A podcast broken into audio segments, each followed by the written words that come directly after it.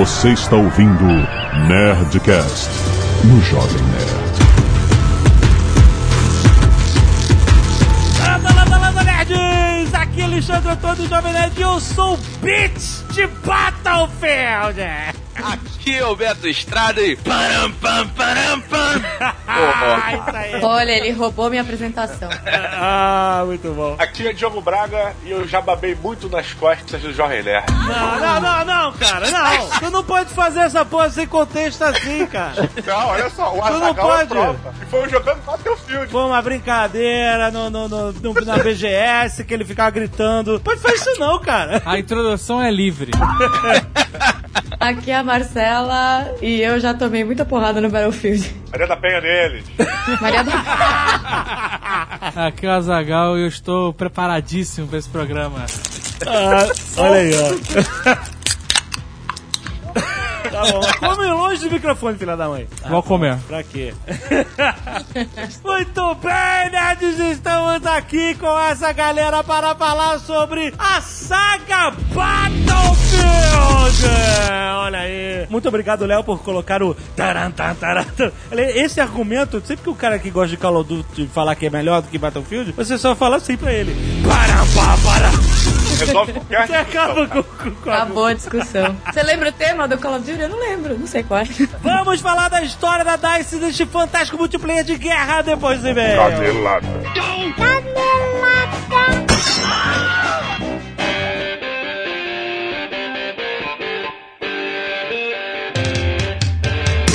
Muito bem, agora vamos para mais uma semana de caneladas do Nerdcast. Vamos. Muito bem, Azagal! Hoje é dia de Azagal! Eu tenho que criar alguma coisa pra, criar, pra falar Battlefield 4! Nossa senhora. Muito bem, né? Hoje vamos falar sobre toda a saga Battlefield, Azagal. E pra você não se esquecer que está à venda Battlefield 4 para PC, Xbox 360 e PlayStation 3, Azagal. Totalmente localizado em português. Olha aí. Com as vozes de Dan Stubar, Azagal, Ó. o nosso Hanks brasileiro, e André Ramiro, que fez Tropa de Elite. Cara, tá muito bem feita a dublagem, a localização. Não é mais tradução, é localização para o português. Lembrando também que na edição exclusiva do Brasil, você ganha também o filme Tropa de Elite. Olha Se aí. for PlayStation 3, você ganha o Blu-ray do Tropa de Elite. Se for o Xbox 360, você ganha o DVD do Tropa de Elite. Espetacular Battlefield 4, cara, tá lindo. Levolution está aí. Já gravamos a incursão do Esquadrão Noob Battlefield 4. Aguarde em breve no Nerd Player. Não deixe de comprar o seu Battlefield. Eu quero encontrar você no campo de batalha, rapaz. Azaga, mais um recado da editora Darkside, que já falamos dele no Nerd Office, como falamos de Prince of Thorns, vários nerds comprando, disseram que é muito legal, eu ainda não, não li, mas estou empolgado, porque muitos elogios, muitos elogios, até acabou o estoque. Pois na- é, acabou, época. esgotou. Foram os que lançaram o livro dos Goonies, cara, e os caras são cuidadosos com os seus lançamentos, mandam muito bem. E agora, Azaghal, eles estão entrando em outra área. Ah. A Darkseid quer apresentar a mesma qualidade, bem cuidado com as obras que eles apresentam em livros, também na sétima arte, Azagal. Ó. Eles estão lançando no Brasil, em parceria com a Esfera Filmes, o filme Somos o que Somos, Azagal. Terror. Olha aí. Terror, Azagal. Afinal de contas, Dark Side, que é especializada em terror é, exato, e é. fantasia. Especialização dos caras. Eu não vi o filme ainda, mas está com 83% no Rotten Tomatoes, isso é muito bom. Olha aí. está com elogios. Estreia no dia 29 de novembro no Rio de Janeiro e São Paulo. E nas principais capitais nas semanas seguintes. Então, se você tá a fim de pegar um terrorzinho maneiro no cinema, está chegando Somos o que Somos. Tem link aí pro trailer. Ok. Tem link para o hot site. Olha aí. que bonito. Bota na tua agenda filme de terror, fim de semana, chegando aí. Somos o que somos. Editora Darkside, parabéns. E se você não quiser ouvir os recados e e-mails sobre o último Nerdcast, você pode pular para... 17 minutos e 45 headshots de sniper. Azaghal os e-mails, como sempre, obrigado aos doadores de sangue Rodrigo Siriane, Maurício Nolasco, Vinícius Augusto e Leandro Lima. Vocês doaram sangue, muito obrigado por compartilhar isso conosco. Isso. Salve vidas e mande suas fotos. Nas artes dos fãs, destaques especiais para Jovem Nerd Boca de Sapo, por Giuliano Peratelli, Aham. como muito bom, realmente o sapo parece jovem nerd. Mais uma série de arte do cosplay de Leandro Marques. Não para a máquina. Na, a NASA assume nunca houve pouso na Lua. Espe- Mais um especial com o nosso querido Tucano. É. E dos vídeos enviados nós temos Albert Einstein versus Stephen Hawking. Family Guy também falando de Stephen Hawking, um monte de coisa. Alexandre Delfino, 24 anos, professor de inglês e doutorando em linguística. Olha aí, Belo Horizonte, Minas Gerais. Já escrevi esse e-mail para comentar duas coisas. Primeiro, observando a constante preocupação do meu xará com a correta pronúncia do inglês, vide o caso Lovercraft. Gostaria de apontar que a correta pronúncia do nome do físico cadeirante e swingueiro é Steven, com a grafia PH, não Stephen, como a gente falou. A grafia PH é apenas uma versão antiga do nome escrito com V, Steven. A pronúncia nos dois casos é a mesma, com V. Assim sendo, se fala Stephen Hawking, Stephen King, e não Stephen Hawking, Stephen King. Olha aí. Muito bom, muito obrigado. Caraca, que regrinha também. É, mas, ué, mas é, o cara PHD em linguística tá, tá certo, ué. Não dá pra facilitar e tirar o PH? Glairton Santos ou Glairton Santos? Como é o seu nome, cara? 21 anos, eu espero que seja um homem. né? Eu acho que é Glairton. Ah, mas hoje em dia, um cara, homem, hoje é, em é dia. homem. Fortaleza, Ceará. Olá, nerds. Ótimo programa sobre Stephen Hawking. Porém, gostaria de fazer algumas observações. 1. Um, Jane Hawking, ex-esposa, já traía Stephen Olha aí. antes dele ter o caso com a enfermeira. Caraca, mano. Em 1977, ela entrou no coro da igreja e conheceu Jonathan. Eu não sei agora como se pronunciam as coisas, mas. Jonathan, Jonathan Henry Jones, e ele se tornou amigo íntimo da família e ajudou James a cuidar dos filhos e de Hawking. Porém, apenas em 1985, Jane confessou a Steven que ela e Jones tinham um caso. Mas Steven mesmo fala no documentário Hawking que existem certas necessidades que Jane possuía que ele não podia suprir. Então, de certa forma, Hawking aceitou ser um, abre aspas, corno manso, fecha aspas, isso. No caso dele, seria um corno estático. Que ok. Caraca, é piadinha. 2. Hawking se tornou muito famoso por conta do best-seller Uma Breve História do Tempo, um livro que podia ser lido por qualquer pessoa. E depois disso ele foi a diversos programas de TV e participou de programas como Star Trek e Simpsons e gravou trechos de sua voz para uma música do Pink Floyd. Isso possibilitou ele entrar de vez na cultura pop mundial. Olha aí. Se o Pink Floyd podia ter pego um sintetizador Floyd. Então, mas acho que quando eles falam gravou, assim, não acho, eu, eu acho Ah. que tipo, ele não foi no estúdio, né? E ficou lá uma palavra por minuto. Eu acho que, né? Mandou por e-mail. Posso fazer com a sua voz sintetizada? É, exatamente. Mesmo porque esse sintetizador não é exclusivo dele, né? Eu não sei, eu acho que hoje é exclusivo porque ele já tá velho, né? Ninguém usa mais. 3. Como a lei de Murphy é infalível nas piores situações e Hawking sendo constantemente atingido por essas situações, então diversas desgraças aconteceram ao mesmo. Não foi apenas uma vez que ele sofreu paradas respiratórias. Isso não é lei de Murphy, o cara é doente, cara.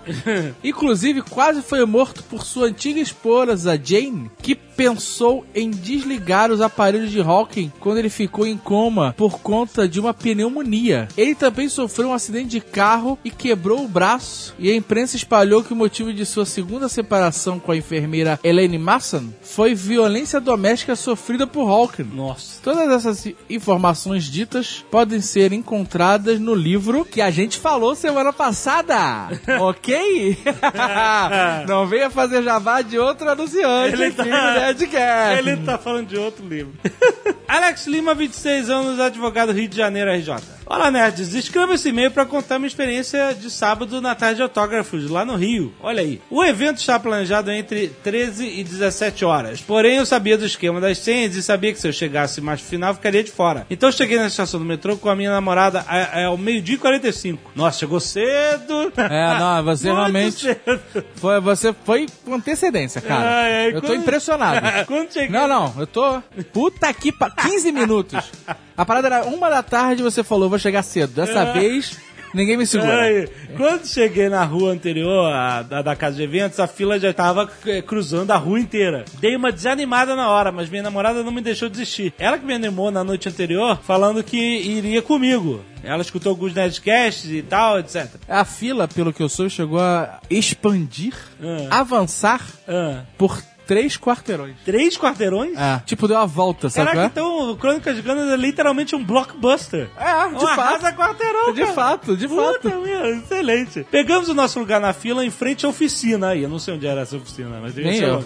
Um tempo depois, a do box passou e nos deu a senha: 935 e 936. Nossa, Cara, cara. pra você ver, a gente distribuiu 1080 e. Não, a primeira leva de senhas foi distribuída logo depois que a gente chegou. Ah, por tá, volta então de na segunda leva. 10 e meia da manhã. É, então ele foi na segunda leva. Caraca. Foram distribuídas 500 e pouco. Ele já foi na segunda leva. Pois é, eu achei que seria uma tarde tranquila para levar minha Batalha do Apocalipse pro Eduardo autografar e comprar o livro novo. E virou uma tarde de 5 horas em pé na fila. Nossa, cara, obrigado pela paciência. Foi muito cansativo e eu estava me arrependendo de estar ali, pensando que não tinha como valer a pena passar a tarde inteira de um dia só para pegar uns autógrafos. Após 5 horas de fila. Ah, eu, eu, eu- eu até falaria que eu acho, eu acho que não vale a pena. Pô, Mas, é mas- muita fila, cara. Mas, como a gente viajou 20 horas de avião, Isso. se hospedou, passou alguns dias em Los Angeles, também que isso não é um problema. É, mas pra conhecer o Stallone, é valeu a pena. é, os valeu. fãs eles são capazes de tudo. É, então. Após... E eu nem peguei, eu nem peguei autógrafo, mas eu bati foto. Você bateu foto, exato. Após cinco horas na fila, tanto eu quanto minha namorada estávamos cansados com os pés doendo. Nós finalmente entramos num prédio com ar-condicionado. Olha aí. Quando chegou a minha vez de levar o livro, a Lotona apertou minha mão, se desculpou pela correria com um sorriso e pegou meu livro. Quando eu passei por trás do Azagal, fiz questão de cumprimentá-lo rapidamente, já que ele estava ocupado com a linha de produção de autógrafos que tinha estabelecida. Tava No uma loucura no final, final é. da linha de produção. Pra minha surpresa, o senhor da Oceania também virou com um sorriso e me cumprimentou no meio daquela maluquice de livro na frente dele. Quando desci do palco, estava feliz pela minha missão cumprida e de ter conhecido pessoalmente uma das pessoas mais presentes da minha vida. E no meio das circunstâncias, a orgia de livros na mesa, fui bem recepcionado. Quando estava indo embora, comentei com a minha namorada o que achei impressionante. Eu senti uma preocupação de vocês de que o fã não saísse de lá frustrado. Olha aí, ele sentiu certo que a gente tem essa preocupação. Tenho certeza que se quando chegasse lá em cima vocês nem me olhassem na minha cara, eu ia ficar putaço com a sensação que perdi 5 horas da minha vida. Eu sei do meu lado da história que fiquei em pé 5 horas no sol esperando, mas vocês deviam estar sofrendo assinando tanto livro em linha de produção tentando atender 300 pessoas em uma hora. Então, obrigado pelos segundos de atenção e bom humor que reservaram pra mim e tenho certeza que a todos os fãs passaram. Porra, cara, legal você mesmo. Muito obrigado, cara. Muito Foi quase maneiro. uma preocupação Disney da parte de vocês. Duvido que se lembrem de mim, mas talvez se lembrem da minha namorada. Ela era uma loura de vestido branco levando meu livro A Batalha do Apocalipse. Cara, o cara, que isso, cara? Manda foto, né?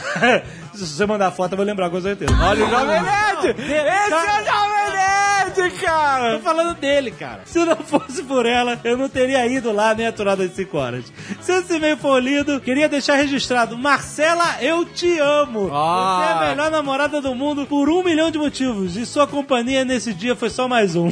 Legal, Abraço aos nerds, a Lotona, a Zagal, os demais Nerdcasts presentes, em especial Eduardo, que assinou minha Batalha do Apocalipse, e ao Rex, por algum motivo, estava de drag queen. ハハハハ!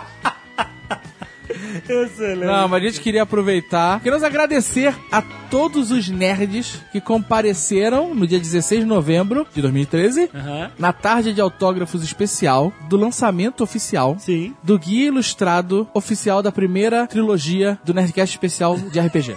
de ferrar, cara. Crônicas de Ganon. Esse subtítulo é uma piadinha maldita do Zagal, cara. Tem gente falando, o subtítulo de vocês é muito longo, né? É a piada desse desgraçado. Cara, foi animal. Muito bom. Animal. Cara, a gente distribuiu 1082 senhas. Caraca, é muita gente. Nós atendemos 1082 pessoas em 6 horas. Cara, foi, foi tempo recorde. Assim, foi até um pouco corrido. Foi. né? Afinal de contas, nós tínhamos 20 segundos pra cada pessoa. É, e o pessoal ficou um tempão na fila, mesmo lugar sendo grande. A, gente, a lotação não cabia mil pessoas, então tinha que sair gente pra entrar e tal. Teve gente que chegou na noite na véspera. A gente virou Justin Bieber.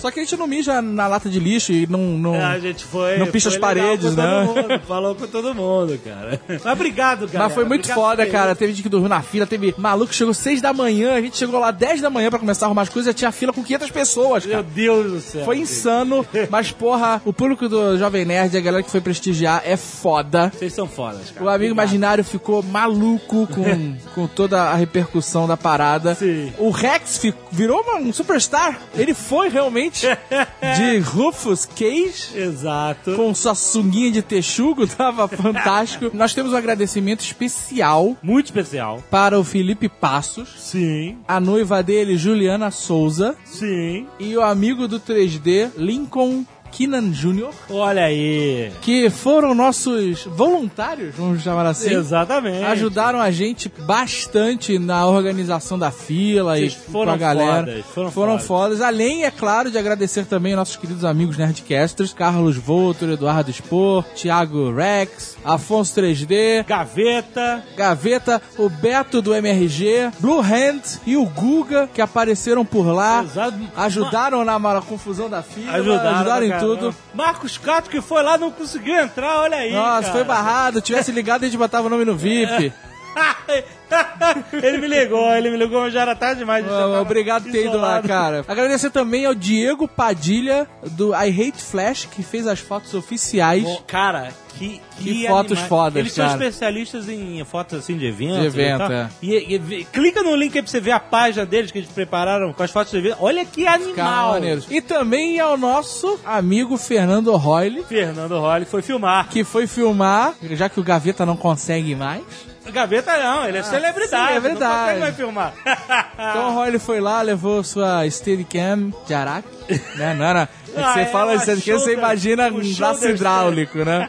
Mas não era. Mas, porra, valeu por ter ido e por ter ajudado a gente, cara. foi, foda. Obrigado, galera. Nós tentamos atender as pessoas da melhor maneira possível. A gente resolveu priorizar atender todo mundo, ao invés de atender uma, uma quantidade menor de pessoas por mais tempo. Aham. É o que deu pra fazer, né? A gente sempre não quer deixar a pessoa que veio de longe na fila e tal. Então a gente tentou fazer o nosso melhor. Espero que tenhamos conseguido, né? Vi muitos feedbacks positivos e tal. Então, muito obrigado. Esperamos fazer de novo. Sim. Da próxima vez cobrando, inclusive. Mas valeu, É galera. sério mesmo, ele tá falando sério. Eu tô falando sério. Eu já primeira de graça. Ah, cara, que ridículo. Valeu, galera. Ter ido, foi muito foda. O Crônica de Gana, se você não comprou lá, tá na Nestore, pode comprar agora. Exatamente, muito bom.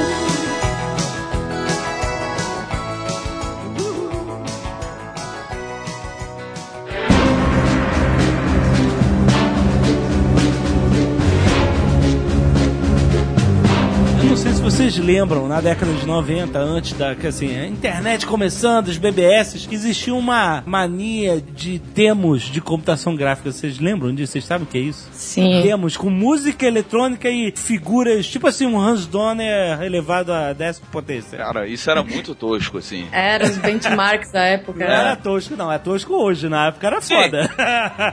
Pô, eu fiquei impressionado que um, um dos caras que fundou a DICE, ele era o Andreas Axelson, ele era um cara desses grupinhos famosinhos que eu via esses demos da- nessa época. Era do Silence, do grupo Silence, que era animal. Você baixava essas porra no BBS. Você lembra? Eu Zagal, você sou BBS. Você lembra Ah. dessa porra? Não. Eu também não. Eu ficava só no chat e trocando foto. A Biohardware. FTP, né? Bio Hardware, olha aí. Era a BBS que eu usava. Eu fui no encontro de BBS uma vez. É, eu também. Não dei nada. Mas o, esse cara criou lá com os amigos, tudo universitário, na sua, suecos, né? Tudo suecos. É, eles criaram a Digital Illusions Creative Entertainment, que é a DICE. Se são suecos, são bonitos. Também Povo- não, é que o tá. povo sueco, ele é, é o povo, é tipo elfo. É o povo bonito, é. Sim. Meu irmão, a gente tava no hotel em Madrid, lembra? Lembro. Tava tendo alguma parada de esporte, e aí vinham vários times, né? China, Brasil, Cuba. Quando entravam os suecos, a cara, até a senhorinha da toalha era gata. Era Olha, mas- inacreditável. Era, o era feminino, era o time de. Ah, tipo vôlei, eu acho. Não, não, não era vôlei é. porque não, eram- não eram Mas tinha um brasileiro lá do, do, do time brasileiro lá que tava, tava dando uns. Ficou reparando no brasileiro, é isso? Não, o cara tava dando umas investidas lá nas suecas. Pô, mas é uma obrigação. É uma obrigação. Olha só, se você for solteiro e você vê uma sueca, você tem a obrigação de chegar. Mas o Azagal, olha só, crer. essa regra da beleza, ela só vale quando você está falando do gênero feminino. Porque os homens europeus, eles são, tipo, um lixo, cara. Todos são magros demais, faltando dente, dente torto, preto. Branquelo, né? Tudo dente Branquelo. amarelo. É, tipo, muito esquisito, sabe? Aqueles caras que, sei lá, se drogaram pra caralho. Não sei o que acontece com eles, cara. Estamos Eu aqui realmente discutindo a beleza masculina dos É, europeus. pois é. Não, mas, Ah, muito tempo Não, mas, cara- Amsterdã, né? mas o lance é que existe uma discrepância muito grande entre o sueco, o, o macho sueco, e a fêmea sueca. Cara, é tipo assim, a mulher é uma deusa. O cara, meu irmão, o cara é inacreditavelmente bizonho, cara. Sacou? É? Não dá, não dá, não dá, cara. Não, tem homens bonitos. O Dolph. Lundgren não é sueco? Cara, o Dolph Lundgren é uma exceção em qualquer ambiente que ele se encontra. Mas sabe que uma coisa que me impressionou mais quando eu tava lendo sobre a DICE? Que eu encontrei mais uma vez a DICE antes dos tempos né, de Battlefield. O Andreas foi um dos caras que desenvolveu a famosíssima trilogia do Pinball. Vocês conhecem a trilogia do Pinball? Aham, o Pinball Dreams. Pinball Dreams, Pinball Fantasies e o Pinball Illusions. Todos lançados entre 92 e 94, foram considerados e são considerados até hoje um dos melhores jogos de pinball já feitos para o, o ambiente eletrônico, né? Não, não só não pinball real, mas para computador e tal. E eu lembro que o Pinball Fantasies foi cara, uma, um, eu fui tão viciado nessa merda. A física da parada era tão foda, tu- tudo era tão foda. Eu finalmente consegui entender pinball. O que era o pinball? Aquele negócio que você sabe, você, você monta uma historinha no pinball, você sabe, destranca o negócio, abre outro, não sei o quê, com Pinball Fantasies, cara, que até hoje é muito foda. Aliás, vou procurar o emulador já. Caraca, eu, eu tô chocado. o quê? O Dolph Lundgren estudou no MIT, cara. Sim, é, aquela É? piadinha era verdadeira do Expendables 2. Puta que pariu. Ele e o Will Smith. Ele não tem uma parada que ele é chefe também, fodão, assim, de cozinha e não sei o quê? Os não é suecos, ele? né, cara? Os suecos. Ô, Azaghal, só pra completar aí a informação que você recebeu, ele foi pros Estados Unidos, na verdade, pra fazer um mestrado ou um doutorado. E aí a namorada dele trabalhava na produção do rock. E os caras falaram, pô, a gente precisa de um ator assim assado e tal. Aí a mulher falou, pô, meu namorado é bem esse perfil. Caraca, e aí o Dolph fala- O nome Lundgren, dele é Ivan Drago, né?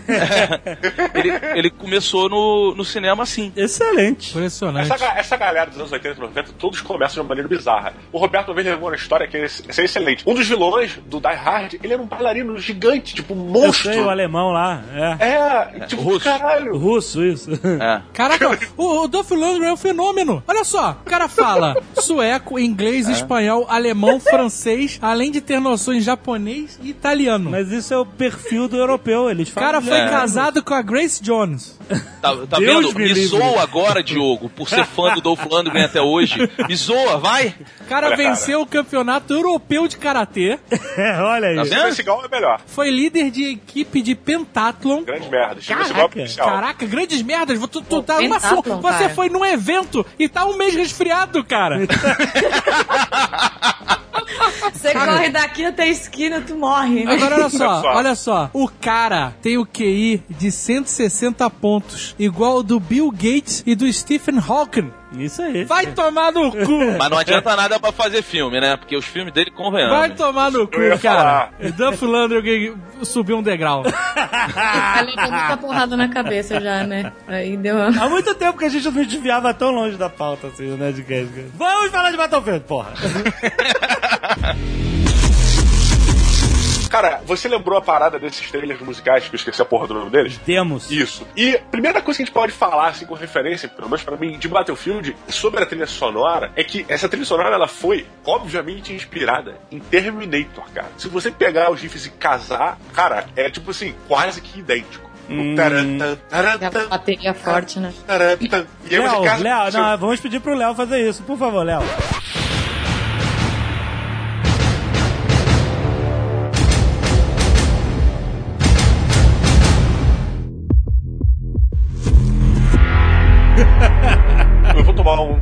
Cadelada foda, porque não vai ser tão incrível quanto eu tô falando, mas é bem parecido. Na sua cabeça é mais parecido, exatamente. Na mente de Diogo Braga. É, exatamente. O maneiro é o seguinte, porque é, a DICE ficou famosona, mas o Battlefield ele nasceu de um outro estúdio sueco chamado Refraction Studios, que tinha feito aquele jogo chamado Codename Eagle, né Marcela? Codename Eagle. Eu nunca cheguei a jogar, mas ele tinha toda a pegada do Battlefield 1492. Ó, 1492, Battlefield de quando descobriram a América. Peraí. 1942, sim. Aliás, é muito maneira a história desse. Eram uns moleques de colégio que, que no, no colégio começaram a desenvolver essa, esse motor gráfico, né? A engine gráfica, que deixava você ser um boneco e você entrar num carro, e você entrar no avião, entrar num tanque, essas coisas. Então, tipo, se não existisse o, o Codename Eagle, não, não, não teria o Battlefield. Sim. E quando eles foram adquiridos pela DICE, é, o projeto que eles tinham em desenvolvimento era o Battlefield 1942. E aí era, a- o nome Refraction Studios ele sumiu, mas é, e permaneceu DICE, mas o, o projeto veio, veio à tona. Sobre o Codename Eagle, a história dele era, era centrada nos acontecimentos da Primeira Guerra Mundial, mas era tipo uma linha alternativa, assim, de tempo. Aham. Que aí passava na Rússia. Era, era legal a história do jogo, assim. Mas é muito mal feito, não procure É, no YouTube.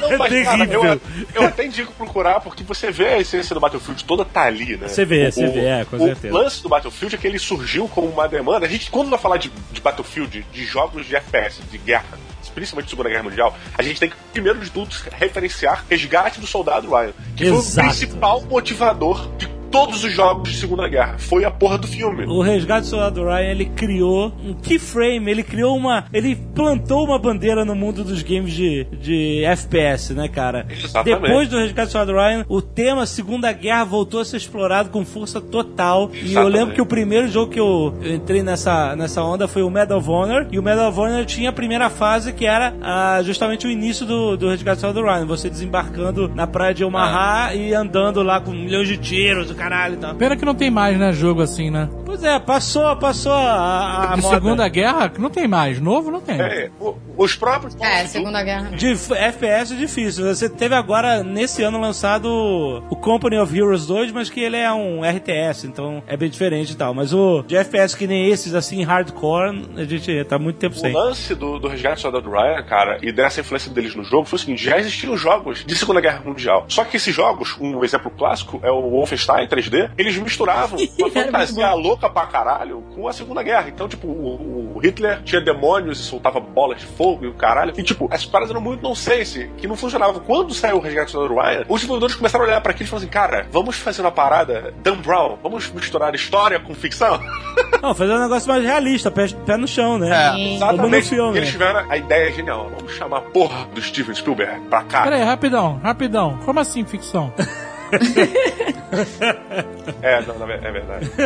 e aí, cara, eles tiveram a ideia de falar, cara, vamos começar a desenvolver uma parada, pegando uma linha mais história, mais real, né, em cima da história, dos acontecimentos reais, inclusive até usando elementos e personagens que poderiam ter passado por certas situações reais, e vamos usar o apoio do Steven Spielberg. O Steven Spielberg vai servir de consultor pra gente no, no Medal of Honor, por exemplo. E o cara foi lá, e, tipo, cara, o Medal of Honor foi criado junto com o Steven Spielberg, cara. Olha que coisa foda. E teve esse apelo completo da história. O, o Medal of Honor ele foi criado e desenvolvido em cima da história real da Segunda Guerra Mundial. Tem fases que foram missões que aconteceram de verdade, elementos e pessoas e, e que, que existiam de verdade, cidades que existiam, com placas e ambientações, entre aspas, reais, tiradas lá da época. E o próprio Steven Spielberg, cara, quando foi jogar pela primeira vez e quando começou a dar alguns depoimentos sobre o Medal of Honor, ele falou: Cara, eu não imaginava que o videogame podia ter uma imersão e uma profundidade tão grande quanto estou vendo agora. Então, assim, tipo, isso é um divisor de águas, sabe? Sim, Sim, e uma coisa importante, Diogo, é porque assim, isso que você tá falando e que a gente tá falando agora é mais ou menos ali no- nos anos 2000, né? Que você tinha uma febre gigante do Counter-Strike. As pessoas jogavam muito jogo de FPS, Isso. até por causa das coisas da, da Lan House e tal, mas só jogava Deathmatch e Capture the Flag. Eram os, os dois únicos modelos de jogo, assim, de Ou FPS. até o matar todo mundo, maluco. Era o mata-mata. É, mas não tinha estratégia de guerra, né? Que... Pois é, o próprio Quake né, era uma referência excelente Ah, é um isso. saco. Não tinha... O cara é correr, pular e atirar. Exato. É o Bunny Hopping, Azaghal, Eu você acho uma merda, cara. Mas era isso que você tinha na época, essa cueca. Eu odeio tipo, o Bunny era... Hopping também. Ah, era legal, cara. Ai, Ah. não. Corre, porra! Se eu quiser eh, tirar essa função pulo, No início dos anos 2000, justamente você teve esses quatro grandes players aí dos jogos de Segunda Guerra, que era o Medal of Honor, que foi o primeiro, de 99, assim, dos grandes. Depois você teve o Battlefield, depois você teve Call of Duty e o Brothers in Arms, que pra mim era um dos melhores. Esse é foda, esse eu Muito gostava. bom. Ah, teve o Team Fortress Classic também, né? É, não, mas de, de Segunda Guerra Mundial. É, esse- esses quatro eram os grandes de Segunda Guerra, os grandes nomes, os grandes Sim, títulos Medal de of Honor Segunda era Guerra. incrível, cara. É, até porque a Marcela, eu entendi que a Marcela falou, é porque ela tá citando é, exemplos de jogos de teamwork, que o grande lance, aí que, quando o Alexandre falou dessa porra desses jogos, todos eles focavam nos jogadores como um personagem individual no meio de uma guerra, tá? Sim, Então você tinha... no mata-mata. é, exatamente, era você ali, no, porra, numa batalha. E foda-se, um jogador numa guerra real, um, um soldado só, não faz uma diferença muito grande, obviamente. O inverso disso era transportado pros, pros jogos. O Battlefield, quando chegou, já tinha no mercado de Segunda Guerra Mundial aparecendo, ele já tinha visto essa parada, porra, eu preciso me diferenciar dos outros é, players, dos outros jogos, com alguma coisa. O que, que eu vou inserir no meu jogo para ser diferente? E aí o foco dele foi o teamwork. Ou seja, um soldado aqui não faz verão. Referência à andorinha? foi mal, foi perto, Ninguém pegou, ninguém pegou. Ninguém pegou. Mas o grande lance era esse, tipo, você sozinho, cara, você não vai a lugar nenhum, assim. O Battlefield, pra mim, foi o, o grande lance dele é esse, sabe? Pois é, e com isso, Diogo, eles trouxeram um novo modelo de, de jogos assim, que é o Conquest, né? Que você. Sim, porque que, o que é Capture o... the Flag vinha antes, né? Exatamente, porque o, o Capture the Flag foi o último diferente, né? Depois do Deathmatch. E aí vem o Battlefield com um jogo que não tinha história. Tinha um single player, mas não tinha Tinha. história. E, ah, e tinha história. não tinha Não, história. Battlefield não, nunca assim, teve história. Ah, mas a história era, era a história, né? Da guerra. Pois é, mas- mas você não acompanhava. Ah, não, não acompanhava porra nenhuma. Pelo Você jogo. não acompanhava uma narrativa. Cada fase era assim. Ele te dava um briefing do que estava acontecendo. Ah, Wake Island. Os asiáticos estão tomando Wake Island de tal maneira, ou protegendo, e você tem que invadir. Wake Island é a fase mais famosa ali do 1942, a mais jogada, né? É. Era só isso o single player. O grande lance do Battlefield foi que essa estrutura do Conquest no multiplayer, ela revolucionou a maneira de se jogar jogos de FPS. Foi basicamente tava- isso que o Battlefield fez. Ele é um divisor de águas. Sim, é eu sim. tava lendo uma parada, o pessoal comentando que quando lançaram o Battlefield, é, a época, o multiplayer não era essa, essa parada, assim, tipo, online, não era essa porra é febre como é hoje. Então a galera ia imediatamente pro single player. E aí quando chegaram no single player, que olharam pro Battlefield, 1942, falaram, cara, que jogo merda, que jogo merda, vai ser um fracasso. As pessoas começaram a avaliar o Battlefield pelo single player mesmo. E aí, tipo, os primeiros é, reviews, entre aspas, eram muito ruins. Até que a galera se ligou no multiplayer. E aí é o que o Roberto falou. E aí, tipo, a parada foi pro espaço, sabe? Mas mesmo assim, cara, o Battlefield de 1942 ainda sofreu muitas notas baixas, ele perdeu muitos pontos por causa do single player, cara, na época. Olha que coisa, né, bicho? Mas sabe, eu vou dar uma opinião Por favor. de, novo Atualizado. gamer, novo gamer, seguindo a tendência, novo dinheiro. É... Sabe o que eu acho zoado nesse jogo? Você joga Battlefield e aí você tem dois times, né? Só que são dois times onde cada um joga por si, cara. Não é. Depende. Não, Não, é, não. cara, é uma maluquice. Não, O cara não fala, não tem um cara que fala assim, vai por Ah, ali, não. vai por aqui. Então, mas na verdade tem quando você É zoado. arruma Ah, mas você, você tá em com seus amigos. Pois é, Entendeu? mas olha só, o 1942, ele começou com a tendência de organizar um jogo de equipe mesmo, né? Um exército. Só que ele não inseriu a questão da hierarquia dentro do, do jogo. Só foi inserido mais pra frente. Porque hoje em dia no Battlefield tem até aquele modo comandante, que você, pelo seu tablet, você fica só comandando a galera. Ataca aqui, esquadrão, não sei o que, vai pra lá. Que eu, particularmente, acho do caralho. Não é inovador, isso já tinha no Battlefield 2, mas hoje em dia tem e eu acho que é muito melhor. E eles, no Battlefield 1942, nego lá dentro. E os clãs da época que tinham que se organizar fora do, do virtual, né? Fora do jogo, pra saber, ó, o soldado Talquinho, o, o recruta Talquinho, ele vai ser o comandante do Esquadrão A. e aí todo mundo do Esquadrão A sabia que tinha que seguir o Talquinho. E todo mundo assim, mas não existia. A regra do jogo não acomodava esse tipo de coisa. Então, no fim das contas, o Azaghal tá certo, cara. Não é uma putaria do caralho, né? É, mas olha só, É isso todo mundo o- pulando, pulando e correndo, e atirando, meu irmão. Que nem um louco. E- e- Mas isso que o, que o Azaghal pegar tá essa falando... galera toda num paintball, meu irmão. Aí eu quero ver quem vai vir correndo, pulando pra cima de mim. Aí eu quero ver.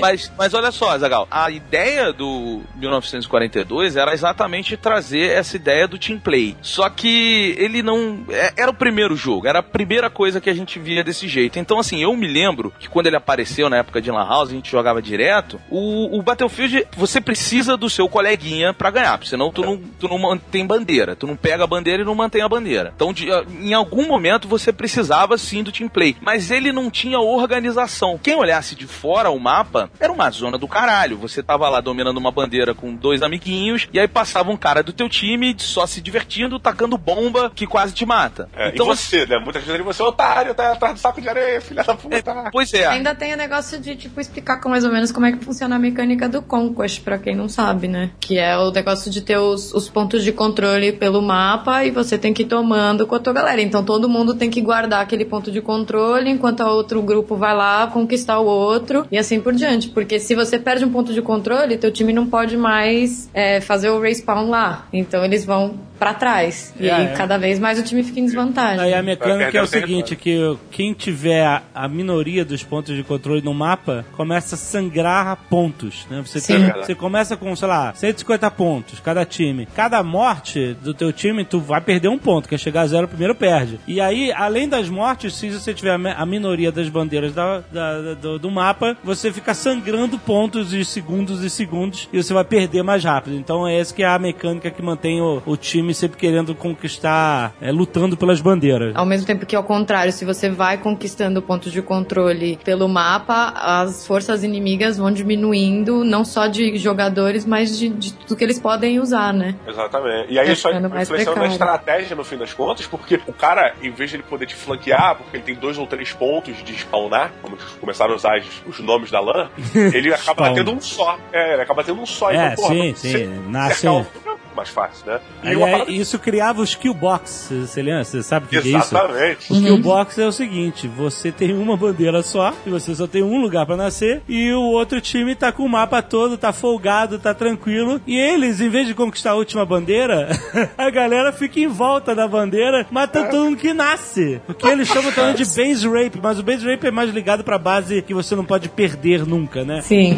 Só na sacanagem. Eu chamava isso de kill box porque era justamente isso. A galera encaixotava você naquela única bandeira e era impossível você jogar. Você ficava até chato, sabe? É maneiro porque tá do outro lado. Chato pra quem tá se fudendo. Pra quem tá ganhando, tá valendo. É divertidíssimo. E isso é uma coisa foda porque o, o Battlefield, quando ele veio, é, inclusive, se não me engano, foi uma frase de um dos criadores, cara. O Battlefield ele foi desenvolvido e os mapas foram desenvolvidos para valorizar os campers. Porque na guerra, como o Mazagal fala, aqui na verdade é um pouco diferente, porque aqui você mira e atira, né? Mas lá, cara, tipo, você não sai correndo. Meu tiro é intuitivo, meu tiro é intuitivo.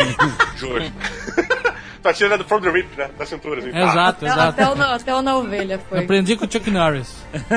Mas o grande lance, cara, é que naquela época, é, o camper, e até hoje, o camper é muito mal visto, né? Só que, cara, o jogo de guerra, a estratégia de guerra, o camper é essencial. Eu acho que o Camper é o único que joga direito. Eu também, exatamente. Depende, você, ah, não vai dizer que o sniper é camper agora. Que isso é um... Não, mas o É, sniper, ele tem que ser camper. O cara que sai correndo, pulando, é um imbecil, cara. Exatamente, Ele cara. não tá, não tá vivendo a experiência. Cadê? Vocês não fazem essa porra de mundinho, de não sei o que lá? Cadê? Mundinho. que guerra é essa que o cara sai quicando que nem um coelho no meio do campo adversário? Concordo, eu concordo. Eu queria, saber- eu queria um jogo, eu queria um jogo onde você fosse um legionário romano e você tivesse que proteger o cara da sua esquerda com escudo. Ah, Se e o cara morresse, você morria junto. E aí? Que jogo maneiro Porque é esse? ia ser maneiro, porque É. olha a responsabilidade. É. Eu- se, você não se você não mantesse a linha, ele ia quebrar e você perdia. De fato. É um Cara, jogo junto mesmo. Que jogo chato, cara. Que, que jogo chato, É um cara. jogo Porque esse- esses jogos de ter que defender gente. Cara, isso é muito chato. É muito cara. bom saber que a gente pode contar com o Beto Estrada.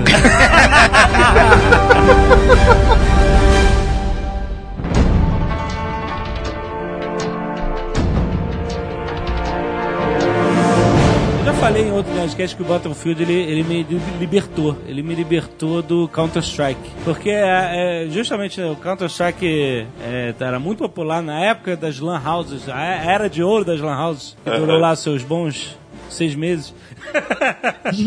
não, Não, foi mais tempo, No início, cara. não, no início da mais. década de 2000, assim, rolou bastante. Então, eu, eu jogava Counter-Strike porque era o que tinha pra hoje.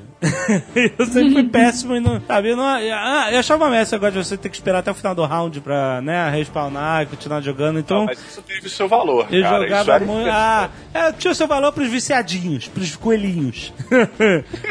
pra mim, eu ficava só observando o jogo. Eu pagava pra ver o jogo dos outros. Fica de spectator na telinha, né? É, exato. Aí o Battlefield foi um grande libertador porque, cara, e, e eu lembro que o, o Battlefield ele já fez sucesso, muito sucesso no demo. Ele já abriu o olho de muita gente, inclusive da EA, desde o demo, que começou a ser distribuído nas Lan House, aparecendo nas Lan House e tal. E eu joguei já no demo, antes de lançar, falei assim, que jogo é esse que não lançou ainda? Que caralho que eu posso entrar no tanque de guerra e explodir esse cara na minha frente? Eu sei que assim, você tava assim, no meio que num, tiroteio, disputando a bandeira com outro cara, e tarará, de repente, pum, apareceu um tanque de guerra, spawn de tanque de guerra do seu lado, você pulava pra dentro do tanque de guerra e. Pô! Muito realista isso mesmo. E assim, porque eu era apaixonado por vários tipos de jogos de guerra. Já, já os FPS, desde o Wolfenstein 3D, o primeiro FPS, já era apaixonado pelo gênero. Depois, Segunda Guerra com o Medal of Honor foi foda demais. E eu adorava também jogos de simulação de aviação de Segunda Guerra, né? Já falei aqui que eu jogava o, desde 95 o Warbirds Online, que a gente conectava domingo, 5 horas da manhã, que era a única hora que dava, sabe, ping amarelo pra gente poder voar de alguma forma em O conjunto. amarelo já servia naquela Já, o época. amarelo era ótimo. E o engraçado é que nessa época a frase surfar na internet fazia sentido, porque o surfista era quadrado pra caralho, né, cara? Exato. E também vários jogos de single player de simulação de aviação que eram fodas, que eu até me esqueço o nome. Tinha um de- do Pacífico, tinha outros da Europa e tal. Você já jogou esses jogos de novo? Eles deviam ser foda Cara, não mesmo. passa. É. Ah, é muita coragem, Eu, cara. ah, é, o primeiro jogo de simulação de Segunda Guerra de aviação que eu joguei foi- era o Secrets of the Luftwaffe da LucasArts. Cara, que era um festival de avião 2D. Quando o avião inimigo tava longe, você via só um traço de pixels pretos na sua, na sua tela, cara. Esse, esse era o nível do jogo, cara. Se vocês procurarem Secret Weapons of the Luftwaffe no Google, vocês vão tomar um susto, cara. Mas era foda pra caralho. Era tipo Stunts, só que no ar, né? Lembra dos Stunts, aqueles carrinhos? Estantes, exatamente. Era estantes no ar. Mas, pô, era irado. Você pegava um B-17, decolava da Inglaterra, voava até a Alemanha, bombardeava, errava tudo, obviamente, e voltava pra Inglaterra. Só que todos esses jogos, eles eram próprios pros seus formatos. Jogo de avião, você só voa de avião. Jogo de guerra de FPS, você só tá na rua. Jogo de carro, você só tá no carro. De repente, os caras me entregam tudo ao mesmo tempo, cara. Eu posso sair do tanque correr pra um zero, um- o caça japonês, e decolar, cara. E jogar bomba, e atirar, e o cacete, pular de paraquedas numa outra base. É uma loucura, cara. Essa porra, me, cara, me empolgou muito. Então, é por isso que eu virei bitch desde o primeiro jogo. Porque era essa junção, cara, de todos esses modos de jogo, só que uma loucura cooperativa multiplayer. E o lance não é simplesmente que eles pegaram aquilo ali e te entregaram tudo na mesma coisa. Não. Existe uma física específica e um modo de se jogar e de se comandar cada um dos veículos. Por exemplo, o tanque, ele tem o seu peso, ele tem a sua manobrabilidade, ele tem a sua maneira de ser guiado. O avião, a sua física é diferente, a- diferente não, mas a sua maneira de jogar é específica. Ou seja, você tem todo um universo remodelado para se adaptar ao jogo no avião. Então eles reuniram os três jogos diferentes, o Terra, Ar, Mar e o Escambau, e puseram no Battlefield. Planeta. Com, planeta. Com as Vai, adaptações Coração. necessárias, filha da Sim, puta. sim. com as adaptações necessárias para que aquilo funcionasse. Porque, por exemplo, no, no Medal of Honor, você até tinha alguns momentos que você comandava um tanque, mas a jogabilidade era a mesma do jogador com a arminha na mão. Ou seja, era a mesma coisa. Controlar o tanque e atirar com a metralhadora era igual. Mudava muito pouco. E o Battlefield não. O Battlefield parou e, cara, vamos fazer isso como se fosse um jogo de tanque agora. Ah, isso foi assustador. Porque a gente não esperava que, porra, tenho que aprender a jogar com o tanque. Agora eu tenho que aprender a jogar com o avião, sabe? Tipo, Aham. exigia uma linha de aprendizado, uma curva de aprendizado pra cada uma das paradas, cara. Era muito foda. Você ainda podia pilotar os destroyers e, o- e o porta-aviões, né, cara? Que fazia um Exatamente. estrago. O cara deixava o destroyer do lado de base e ficava só. Bah, bah. Aliás, isso era um, era um problema de equilíbrio do jogo. Você ia camperar na bateria antiaérea também. Camperava, exatamente. Ali é foda.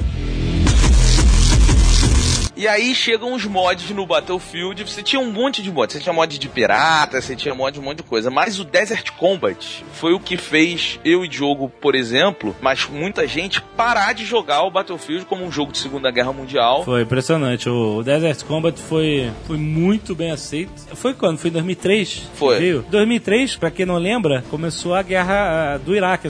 Na verdade, não. A do não, Golfo, né? Não, não, a guerra do Golfo foi em 91. A É. guerra do Iraque foi a invasão aí do Bush Isso. depois do 11 de setembro e tal, quando eles invadiram o Iraque pra depor o Saddam. E aí, isso tava na mídia o tempo todo, essa guerra no deserto, né? Soldado no deserto, é, a guerra moderna. As pessoas estavam acompanhando pela TV, ao vivo, pela internet, mais uma guerra. E esse assunto passou a ser, obviamente, explorado. Assim como a Segunda Guerra Mundial foi um assunto muito explorado depois do Resgate do Soldado Ryan, que foi um sucesso, virou modinha, depois da guerra, da invasão do Iraque, agora no governo Bush, em 2003, o combate moderno no deserto passa a ser a moda, né? E até hoje, entendeu?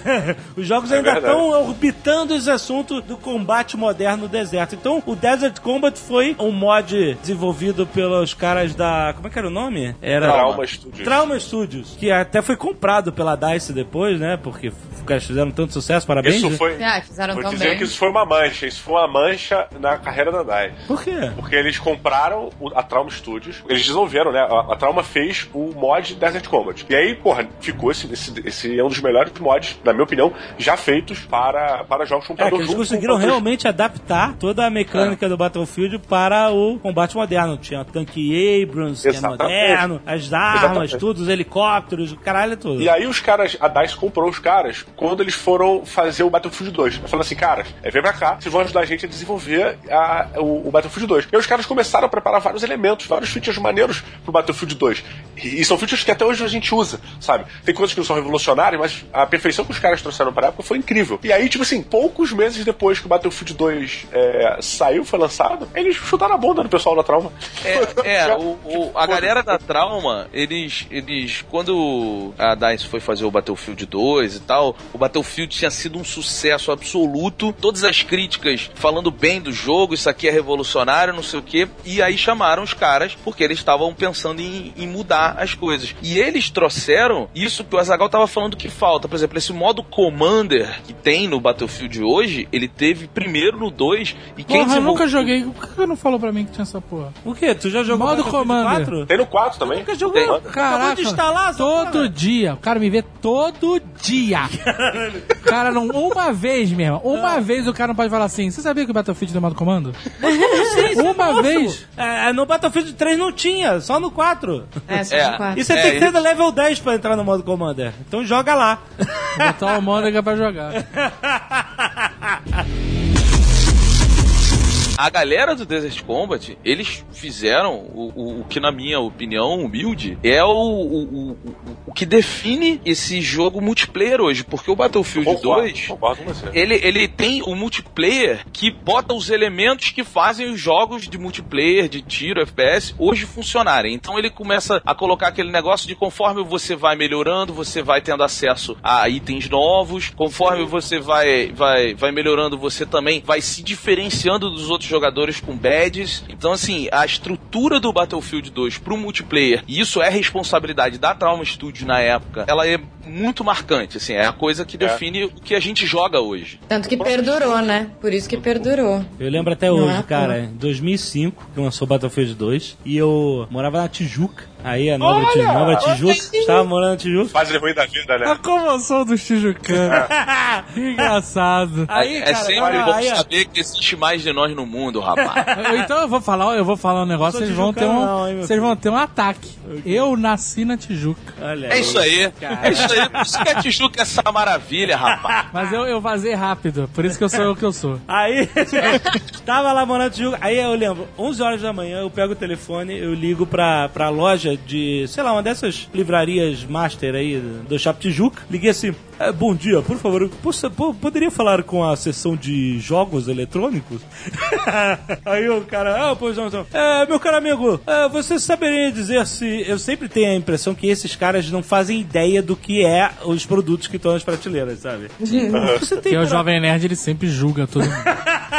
Porque Mas é ele tem razão experiência. nesse, nesse, nesse ponto. É que eu sabia que era o dia do lançamento, era aquele dia, né? Será, você poderia me informar se já chegou um jogo intitulado eh, Battlefield 2? Aí ele, ah, não, tá aqui, senhor. Tá. Ah, o senhor tem muitas unidades e tal? Ele, não, eu tenho, sei lá, acho que tem umas cinco. Você poderia segurar uma para mim? Aí eu, ah, muito bem, olha, obrigado. Aí, cara, tipo assim, desligando o telefone, pá, descendo, correndo, pegando o ônibus, indo pro Shopping Tijuca. E aí sai com, ah, minha...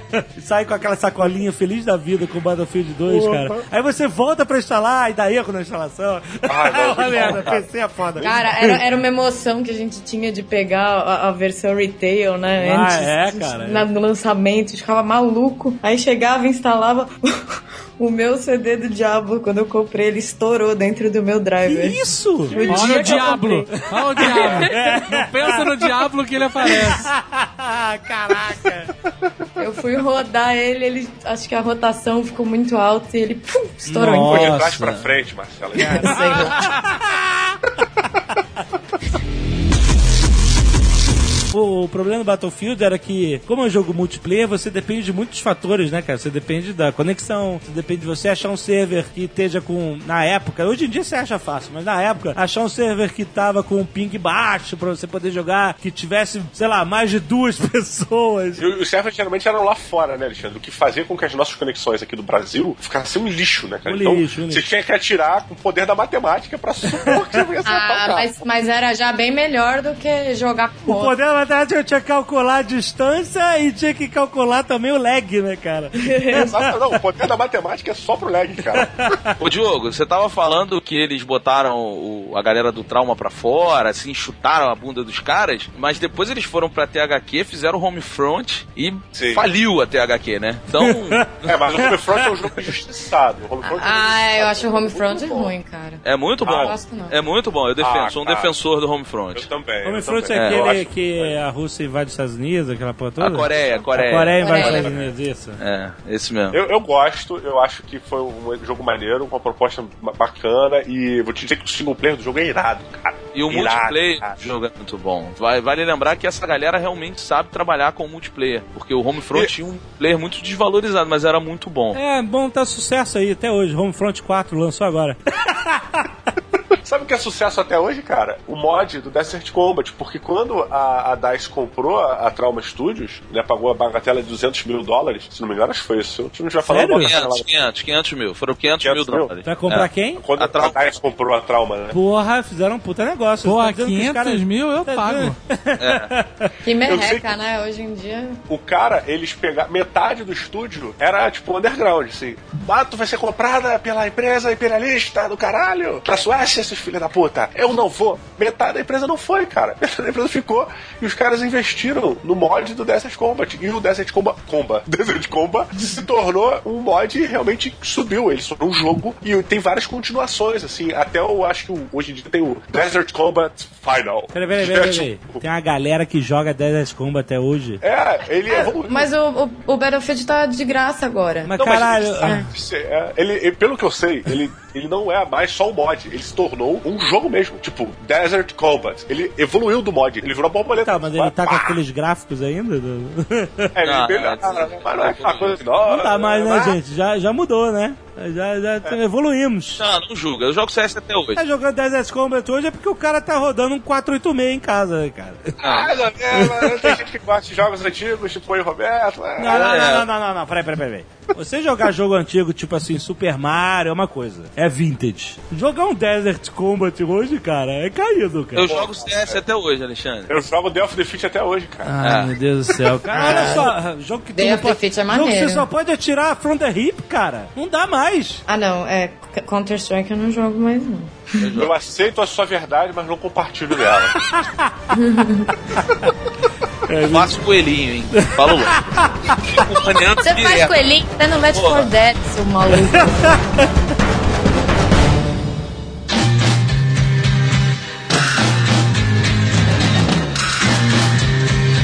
A gente não mencionou que antes do Battlefield 2 teve um, o Battlefield Vietnã. Sim. Sim. Foi desenvolvido, porque a DICE comprou uma empresa canadense e transformou em DICE Canadá. E, a- e essa DICE Canadá que fez esse Battlefield Vietnã, mas que não foi, não foi tão legal. Foi, Não cara. foi, Não, não foi. é demais, cara. É Não. demais, Não. cara. Foi, acho esse cara. Não legal. fez sucesso, fez sucesso, não fez sucesso. Então, mas vocês perceberam que pra fazer, ser legal pro Jovem Não. Nerd, não precisa ser só bom. Não, não, não. Não, tem que fazer sucesso. Ah, não, não, não. Não Olha foi só, tão legal. O jogo tivesse dado multiplayer do milhões, eu teria Battlefield, gostado. presta atenção. Se, se o jogo multiplayer não, não fizer sucesso, ninguém joga e aí você não consegue jogar. Porque você precisa das outras pessoas. Ninguém, ninguém joga. Ah, filho, você, Você só podia, achava- você só podia ter te, te divertido horrores Só- com o Beto e o Diogo se você não fosse tão preconceituoso. Só tinha server americano, inglês, com ping 250 pra cima. Não é bosta, não dá pra jogar, cara.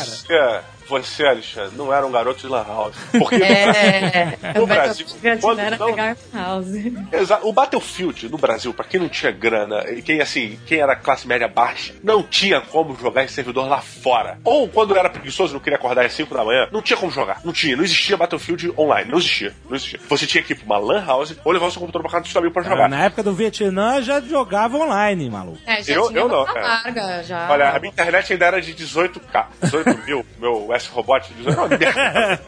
Então eu só podia jogar na Lan House, só podia jogar lá. E o Vietnã, cara, quando ele veio, primeiro que ele mudou completamente o estilo de jogo. E segundo, que o Vietnã, ele foi um grande estudo de muitas coisas pro Battlefield.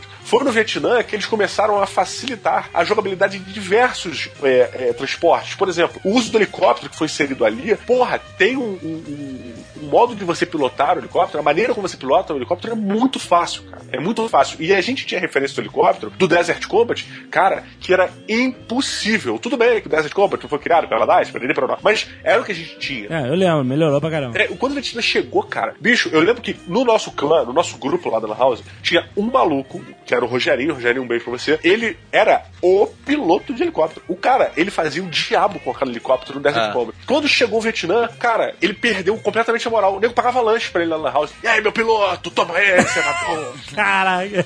Cara, quando chegou o Vietnã, acabou, cara. Ninguém queria nem falar com o Rogério mais, cara. Porque qualquer um pilotava aquela merda. Mas olha só, o Vietnã, cara, ele trouxe duas paradas legais. Primeiro é que a DICE entendeu que as pessoas só jogavam o modo Conquest, porque no Battlefield 1942 tinha outros modos. Só que ninguém se importava, a verdade era essa. Verdade, e aí no verdade. Vietnã eles resolveram meio que assumir, assim, beleza, então só tem Conquest. E, e outra coisa que foi o que causou aí o insucesso do jogo, segundo o, Jovem Nerd, é porque ele perdeu o lance de um cenário grande, onde você tem uma batalha. Os cenários eram muito pequenos e você tinha, do lado americano, tu podia usar muita arma, tanque, helicóptero, não sei o que. Do lado vietnamita, você usava pouca arma, não tinha veículo de origem e você tinha que usar muitos túneis por debaixo da terra.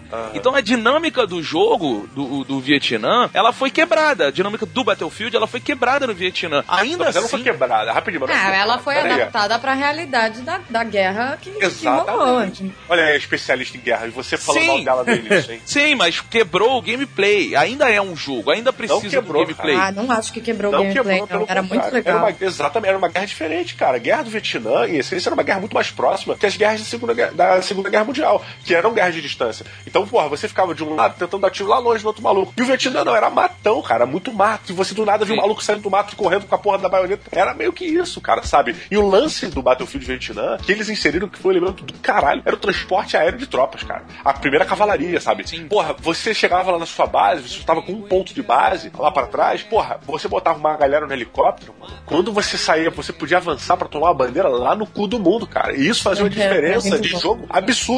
Eu lembro, inclusive, que tinha uma fase chamada Real Dragon, Dragon não sei o que lá, que era a primeira missão real. Isso Battlefield é foda. A primeira missão real do Vietnã foi que eles botaram. Tem até naquele filme Fomos Heróis, do Mel Gibson, que é um filme uma merda, mas eu acho foda. Caralho, vai tomar no cu. Ele é o primeiro a pisar em campo e o último a sair. Nunca mais tive Cara, mas assim, é- eles puseram essa primeira missão, que realmente foi a primeira missão, entre aspas, da Guerra do Vietnã, que foi um caos, cara. Eles colocaram os soldados no meio de um vale, e o vale era tomado por, pelos Vietcongs. Eles foram pro primeiro ponto cercado da guerra. Tipo, e existe essa missão, cara, que é impossível no Battlefield Vietnã. Mas o. Pô, mas era animal pegar a K-47 naquele jogo. E... Muito, muito Era foda. Uma coisa que nasceu nesse jogo e foi transferida pro Battlefield 2 era o bonde do helicóptero, que você tá falando aí. O bonde do helicóptero é o seguinte: os caras descobriram que você, você podia nascer da classe engenheiro e você tinha aquela tocha que conserta o veículo. E você podia consertar o helicóptero. Maçarico? Era um maçarico, é. Não, tocha? É a tocha. Ah, a tocha, a tocha olímpica. eu tô Não, mas ó, na- em defesa da Jovem Nerd é- era, era torte, acho É, que. eu não tô com a palavra torte Ok. na cabeça. É, vamos maçarico. criticar a, a anta gigante então. Giant Ant. É, você ia com o maçarico e você podia consertar o helicóptero de dentro do helicóptero. Então o que acontecia? Aí todo mundo naquele Huey, ou no, no Battlefield 2 já era o Black Hawk, né? Ficava aquele bonde que descia numa bandeira, aí os caras matavam todo mundo em volta e quem atirava no helicóptero, começava a atirar com metralhadora, com, com RPG ou o que for, os caras estavam consertando o helicóptero e ficava imortal, cara. Então o bonde do helicóptero ia de bandeira em bandeira, ninguém conseguia derrubar aquela merda, cara. Era foda, Era um cara. desequilíbrio do jogo, mas era engraçado essa situação do bonde. Porque isso mostrava assim, se tivesse todo mundo jogando cada um por si, como é, é muito normal você ver nos servidores, isso não acontecia. Mas se juntasse uma galera jogando cooperativo, um grupinho de quatro, cinco malucos, o cara fazia o bonde do helicóptero e conquistava a fase inteira, maluco. Não tinha Era como. verdade. E o, E mesmo E assim o era legal jogar com Vietcong, era muito bacana, era um time muito legal de jogar. Era, é, pois é, era um jogo diferente, era mais stealth e tal, você tinha que ir mais Era escondido. assimétrico o combate, né? Tinha Pois é. diferente de um lado pro outro. Mas uma coisa legal que o, que o Vietnã fez também é que quando você pegava o helicóptero pra fazer o bonde aí do Jovem Nerd, você, cara, podia botar uma trilha sonora fantástica Nossa, pra cara. você ouvir, que é- era uma coisa muito diferente, né? Você sentava, jogava um jogo e, pô, Vietnã, aquele clima, de repente começava a rolar. Vamos lá, Léo. Fortunate Son, do Creedence Clearwater. Porra, e aí, aquilo ali, cara, no clima do jogo, É, aí, maneiro. porra, de repente, Wild Thing, e várias É. músicas do Vietnã, era muito fodas isso. Músicas do Vietnã. É, uma das minhas preferidas pra jogar, aquele jogo era Shaking All Over, cara, era muito bom. é, isso é maneiro. Isso era maneiro, o negócio da música. E, isso que eu acho que transformou, pelo menos pra mim, o Battlefield 2049 num grande jogo, porque quando você entrava no helicóptero, que era um dos, dos meios de transporte que a gente mais usava no jogo, pra fazer alguma coisa, e entrava uma porra dessa, ou nos próprios loadings, aquelas porras dessas músicas que te colocavam dentro do clima do jogo, cara, eu nunca tinha visto isso. Eu nunca tinha ouvido esse tipo de rock e esse tipo de música dentro desse tipo de jogo, cara. Era uma que nunca tinha acontecido. E eu me sentia literalmente dentro de um filme de guerra, cara. Sacou? E, porra, eu passava aquela porra preta embaixo dos olhos e botava a porra do meu capacete e vamos lá! Bom dia, Vietnã! Puta que pariu, eu sou o Rock Williams, caralho! É, pode crer, era muito bom dia Vietnã. Isso foi antes do Battlefield 2. Então, depois do Battlefield 2, a gente teve ainda o Battlefield 2 Modern Combat, que foi lançado exclusivamente para os consoles, não foi bem, era uma jogabilidade bem diferente, tentaram fazer um negócio meio single player e tal, mas que vale só a menção, assim. Não, vamos, É, e vale a menção de um teste que eles fizeram. Eu achei interessante. Não gostei muito, mas achei interessante. PS2, né? Ele era. Acho que Xbox One, PS2, não lançou É, PC, por PS2. incrível, né? Porque eles, todos os outros Battlefields eram PC. Era um jogo de PC. Pá, era foda. E aí ele se veio pro console. Eles tentaram fazer essa adaptação pro console utilizando um esquema que você podia pular de um jogador pro outro, né? Então tu tava jogando aqui de sniper, mas, porra, teus tanques estão chegando. Aí tu, porra, mas esses tanques estão indo por onde? E aí você teleportava sua mente pro cara dentro do tanque. Aí você começava a controlar aquele soldado lá dentro. Então, você tinha que meio, essa, meio que essa estratégia do controle possuindo cada soldado do teu, do teu jogo, sabe? É, De, de cada É. vez. Era interessante. Não gostei muito, mas achei que realmente tinha lá seu, sua pontuação válida. É que aconteceu, em outubro de 2006, a Electronic Arts, que já era distribuidora, finalmente adquiriu completamente a DICE. E a DICE Canadá fechou, pelo seu grande sucesso, Battlefield Vietnã. E aí, mas olha só, pra não dizer que eu só gosto de jogo popular, em 2006, o mesmo ano ainda em 2006, foi lançado o Battlefield 2142. Foda. Que era Jogão. um jogo espetacular que não fez sucesso. Foda. Esse jogo era fantástico. Era cara. fantástico, era foda, eu não cara. gostei desse jogo. Não, não, olha só, mas você está no time de muitos, muitos fãs da, do Battlefield que simplesmente preferiam um cenário histórico ou um cenário é, de combate moderno. E esse era um cenário futurista, era ficção científica. E aí vai pro gosto de cada um. Eu gosto de ficção científica. Eu achei maneiríssimo jogar um jogo de Battlefield onde eu podia entrar num mecanoide bípede e, É. sabe, sair andando e tá, tá, tá, tá, tá. Mesmo porque, cara, o Mac, eu era mega fã de Mac Warrior. Então eu falei, caralho, Mac Warrior no Battlefield, cara. Não, mas ó, eu- em minha defesa, eu gosto pra caramba da temática futurista. Eu adoro, pra você ter uma ideia, eu adoro Mass Effect, amo. A Marcela, cara, a Marcela é a mulher que, na verdade, ele é, é o cara, a mulher que mais tem horas de Mass Effect jogadas na vida. Ela tem mais horas jogadas do que vida vivida, provavelmente. Acho que eu tenho umas 400 horas. Meu Olha isso, Deus! cara. 400 horas de três carinhas atrás do. do, do... Não, mas dos três jogos. Dos três Caralho, jogos. caralho, três carinhas parabéns. atrás do, do- Sabe, do- da mureta? Eu tenho Jovem- 380 de Left 4 Dead 2 também. Olha isso, jogo. Jovem Nerd resumiu uma das maiores franquias já feitas pros videogames a três carinhas atrás da Não, mureta. não, olha só. Presta atenção, né? eu joguei todos os Mass Effects. Eu gosto. Pra caramba. Achava massa. Mas Sacana. qualquer problema no universo de Mass Effect pode ser resolvido com três carinhas atrás da mureta. Entendeu? Não, mas essa é a base do que é filme de ação, cara. É, não, é assim, eu acho um pouco repetitivo. Eu gosto, gosto da história, então, mas eu acho um pouco repetitivo. Não, mas voltando Eu- pro eu- Battlefield. Eu comprei o Battlefield 2142, fui empolgadona a jogar e aí eu não curti. Eu não sei se foi porque eu pegava um monte de time que não sabia jogar em time e eu me irritei e parei de jogar, mas eu, eu não gostei, assim. Sabe, sabe o eu que, que eu mais chato. gostava? Não, não era nem, tipo assim, eu achava maneiro as máquinas futurísticas, as armas, o cacete. Mas o que eu mais gostava era de um modo de jogo que era único. Da E- nave. Puta, da nave, da nave. do Puta Titan. que pariu. né? E é assim, em vez de você tinha o modo Conquest, que você tinha que pegar as bandeiras, né, e guardar as bandeiras, etc. Mas o modo Titan, cara, era assim, cada time tinha em um ponto do mapa uma nave mãe flutuando lá em cima, tipo assim, não era baixinho não, era bem em cima assim. Com um campo de força. um com um campo de é, o, o seu objetivo era invadir aquela nave mãe, detonar uns escudos lá que impedem que você avançasse pra dentro dela e destruir o núcleo dela pra destruir a nave. Quem destruísse a nave mãe do outro ganhava fase. E cara, era muito maneiro porque você podia ou subir na nave mãe com aquelas navinhas que eram equivalentes a um helicóptero, ou você ia, cara, com um, um tipo de um, um veículo blindado que tinha uns pods que eram lançados assim, pá, pra cima, sabe? Na vertical, pá, te lançava pra cima e você caía lá dentro. Ca- Cara, era, era muito maneiro porque tinha a dinâmica do combate no meio do mapa, tentando impedir que os veículos do time adversário chegassem na sua nave. E aí, tipo assim, é, isso avançava pra lá ou pra cá. Às vezes, os caras não estavam conseguindo impedir que você chegasse, você chegava fácil na nave do cara e aí toda a defesa dele já tava dentro da nave. Então você tinha que coordenar meio com seus amigos de caralho, vamos pular todo mundo ao mesmo tempo lá dentro pra conseguir avançar. E de cara, era uma mecânica muito maneira do jogo. O legal é isso, você podia destruir a nave de várias formas. Você podia destruir ela do chão. Tinha uns mísseis que você tacava na nave. Ah, mas assim. eu tinha que dar muita, muita porrada, cara. Pois é, mas você podia. Isso é que era maneiro do jogo. E você tinha que Posso- coordenar com as pessoas. E tinha um lance, Jovem Nerd, que quando você ia explodir o núcleo da nave, é assim, meu amigo, você tem 30 segundos pra sair daqui com vida. E tu tinha que sair correndo pra pular de paraquedas, assim. Era E- bem maneiro. Paraquedas do espaço? No espaço. Não, não era no Não, não, espaço. Não, não, ele não era no espaço, ele só era no futuro. é. Ah, não, eu pensei que fosse no espaço. A Acho nave que- ficava vocês- pairando em cima do terreno ali, entendeu? É. Olha só, eu, eu achei esse Battlefield legal, não joguei muito, foi o que eu menos joguei, inclusive, por um simples motivo e por uma simples palavra. Já existia Battlefront. O Ah. Battlefront, cara, ele me fez olhar pra esse, pra esse jogo do Battlefield e falar assim: cadê o Jedi? Voltou o Jedi, cara. Porque era a mesma parada, cara. E o, e o Battlefront tinha o Star Wars, então eu falei assim: né, Battlefront é muito melhor. Meio que tipo, Eu, nem eu quero tanto ver o novo que vai sair em 2015, Mas, mas, Cara, o jogo, fala, nem fala, cara. mas o jogo, olha só, o Battlefront, cara, ele é um, um dos filhos do Battlefield 2. É, É. é. Não, não, sim, mas é o que eu tô falando. Você, você, o Battlefield, ele gerou vários filhos, né? Ele é o coelho da parada. Mas o, Battlefront, ele foi lançado antes deles lançarem o 2142, cara. Então ele pegou todo o, o, o, o 2142 tem, cara, existe muita coisa que o Battlefront tem. Muitas coisas têm melhoradas, eu acho, sim. Só que, tipo, já existia muito próximo. Por isso que o cara não precisa disso. Entendeu? E era o universo de Star Wars, que, porra.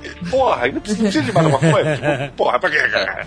É, Pelo pois é, Deus. mas, Mas- Eu, eu gostava, mas o, esse jogo não fez tanto sucesso, ele vendeu ok, mas. E, e- e o que é uma pena, porque quando, quando eu vi pela primeira vez no blog da, do Battlefield que eles estavam, né, já iam lançar o Battlefield 4, eu tive a esperança. Eu tive. É agora, vamos voltar pro futuro, sabe?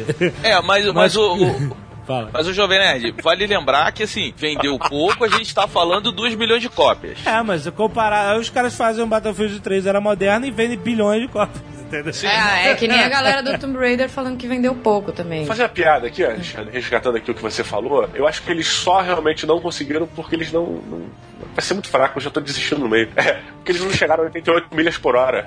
Ai, Que é? gente. É Que porque você, falou, que eles que a finalmente gente iam ia- voltar pro futuro. Não, caralho. Porra.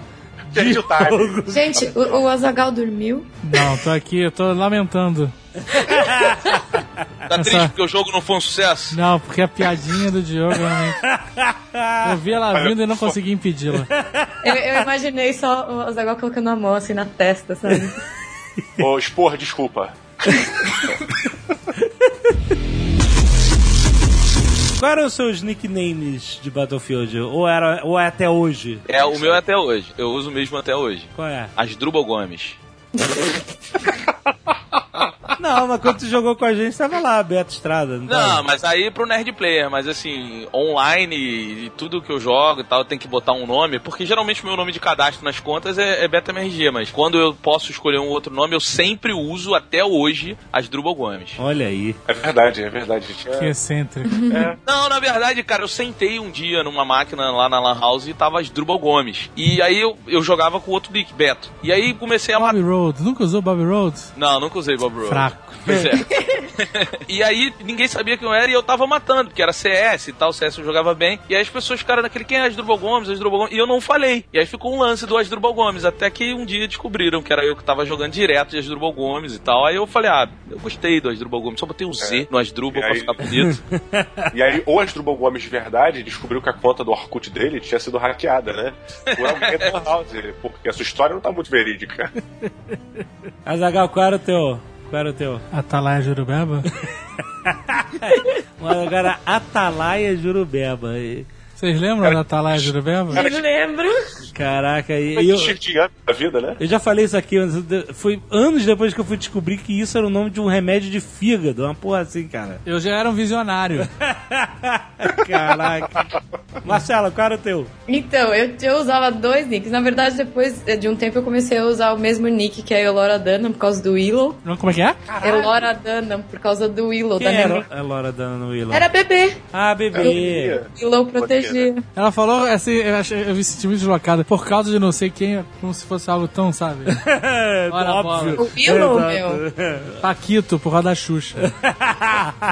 Mas aí, mas na- nas lan houses, quando eu jogava Battlefield, eu, eu usava Coca-Cola Choca. Que é a Ou Coca-Cola choca. Coca-Cola Choca. Coca-Cola choca é sem, sem gás, né? Isso. É. Coca-Cola choca é uma merda. Coca-Cola com gás é a melhor coisa do mundo. A verdade é, claro. essa. A culpa, você sabe que a merda é você não beber a parada a tempo. É. Errado é você. É verdade. É. Vou deixar o gelo derreter e ficar aquela água. Exato. Ai, meu Deus. Mas então. Então, e o meu outro nick que eu fazia junto com o meu amigo, que o, o nick dele era Monte de Gengibre e o meu era Paçoca Alada. Só calada. Bom. Ah, eu-. Eu tinha aquele nick, de, né, né?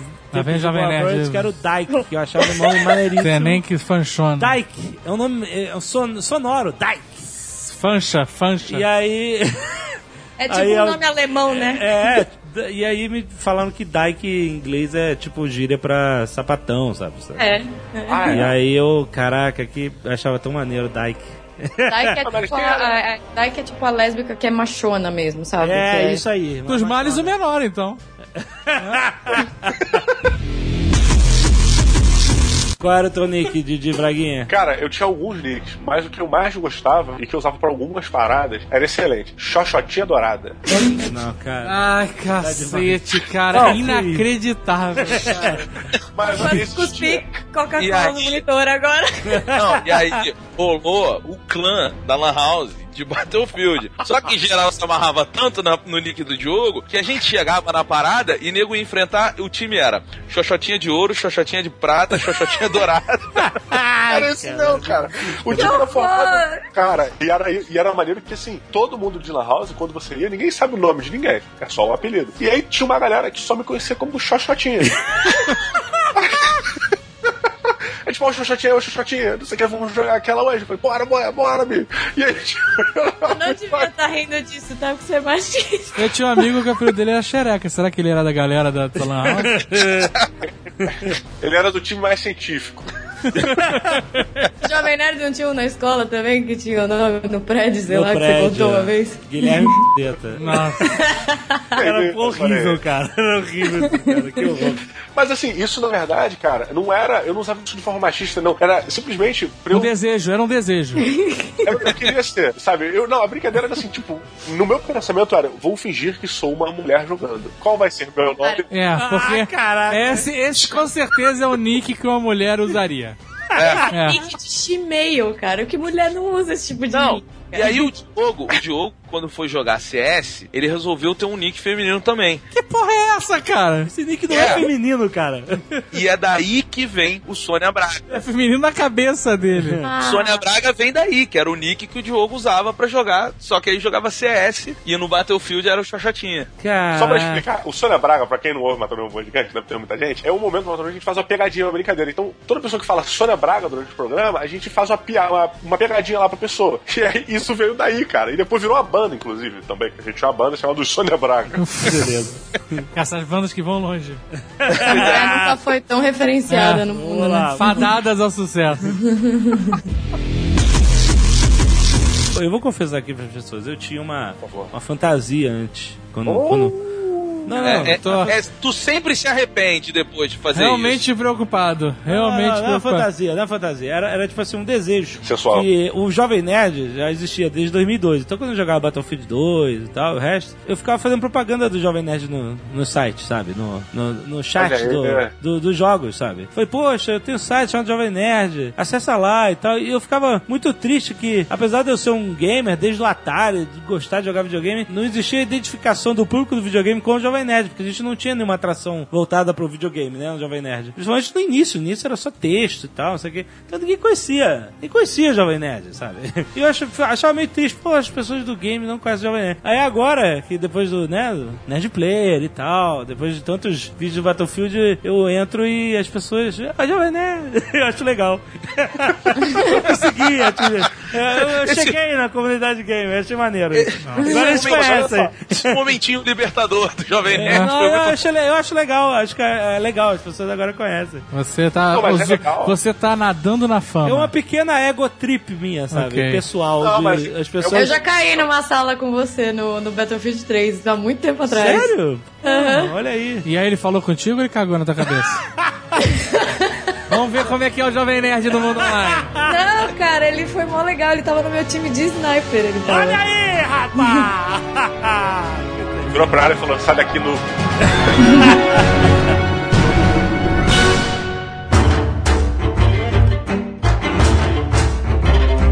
Em 2008 teve uma, uma pequena revolução do Battlefield, né? Que foi o lançamento do Bad Company. Sim. Foi uma mudança total de postura da DICE, porque... Bom, lembrando, a DICE já era da EA, né? Foi um jogo exclusivo para consoles também, mais uma, mais uma investida nos consoles, com uma campanha single player, com a maior imersão de campanha single player que eles já tinham feito, com personagens que tinham uma história, que falavam... E ela era toda, toda bem humorada, cheia de humor e tal, coisa que Aham. é, ca- causou um pouco de estranheza e tal pras pessoas. Teve o mimimi da comunidade de PC que falou: caralho, o Battlefield é do PC, cadê o PC? O caralho.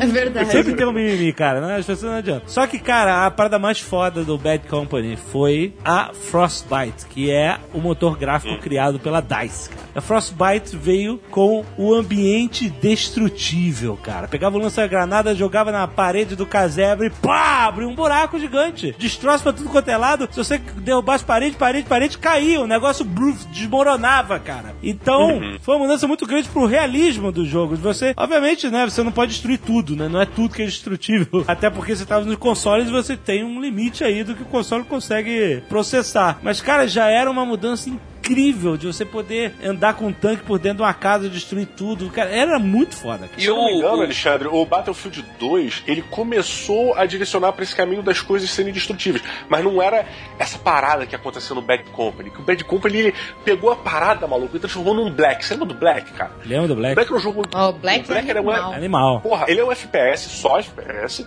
tiro, né? Obviamente, primeira pessoa. Mas o lance do Black, eu nunca zerei o Black. Eu sempre queria destruir o máximo de coisas possíveis no cenário. Era incrível. E eles. E isso rolou falou no Bad Company, tipo, caralho! É animal, animal. O, o Bad Company, cara, era maneiro porque quando saiu o trailer do Bad Company, era uma parada completamente diferente, que era o narrador falando e os soldados putos com o narrador e tal. E ele termina exatamente com esse mote, né? Que eu me lembro que o- ele fala assim: aí, agora eles destroem tudo. Aí o soldado olha e fala: pô, peraí, eu posso destruir tudo? Que era a sensação do jogador, né? E, Yeah. e a Frostbite, cara, ela revolucionou se jogar Battlefield, assim, porque finalmente era tudo lisinho e era tudo bonito. E fez tanto sucesso que o Battlefield 1943, que era o, o, o 1942. Era, era a reformulação em HD Isso. de algumas fases do Battlefield 1942 que lançaram por 15 dólares pra, é, como É. downloadable, né? É, foi Isso, só online, e é, pela- foi só e era PSN, Frostbite, né? Frostbite, era Frostbite. Era Frostbite. Foi um dos jogos mais, mais baixados e jogados na, na Xbox Live, na época que ele, ele lançou e né, nessa- no período de, de uso dele. É, foi um Sim. grande sucesso e foi o, meio que o respiro que eles precisavam pra chegar lá no, no que a Frostbite ia se tornar depois. Se você pensa assim, ah, grandes merda destruiu o cenário. Cara, grandes merdas não. Imagina o seguinte, você está jogando um jogo de guerra, eu chamo o Battlefield de simulador de guerra, tá? Onde você tem um cenário Tá todo, vendo, um né? cenário... Mais ou É, menos. mas, Mais eu ou chamo, eu chamo, menos. Perto de KOF 2, ele é um Arma, simulador. arma é mais simulador que, que Battlefield. Concordo. E, inclusive o ARMA é usado pelo exército americano para fazer algumas simulações de estratégia, né? É, então. Mas o Battlefield, né, quando ele começou essa parada de você destruir, o que, que significa isso dentro do jogo, dentro do conceito do jogo? Significa que a partir de agora, você não precisa só olhar para o cenário e ver, ah, eu vou poder então usar essa janela aqui como um ambiente de emboscada pro meu sniper, vou botar o sniper aqui dentro. Não, cara, a partir de agora, você pode criar ambientes para emboscada. Você pode, porra, se tem uma parede aqui, essa parede atrapalha o teu sniper, porra, bota o sniper da montanha, manda a tua artilharia derrubar aquela parede lá. Então,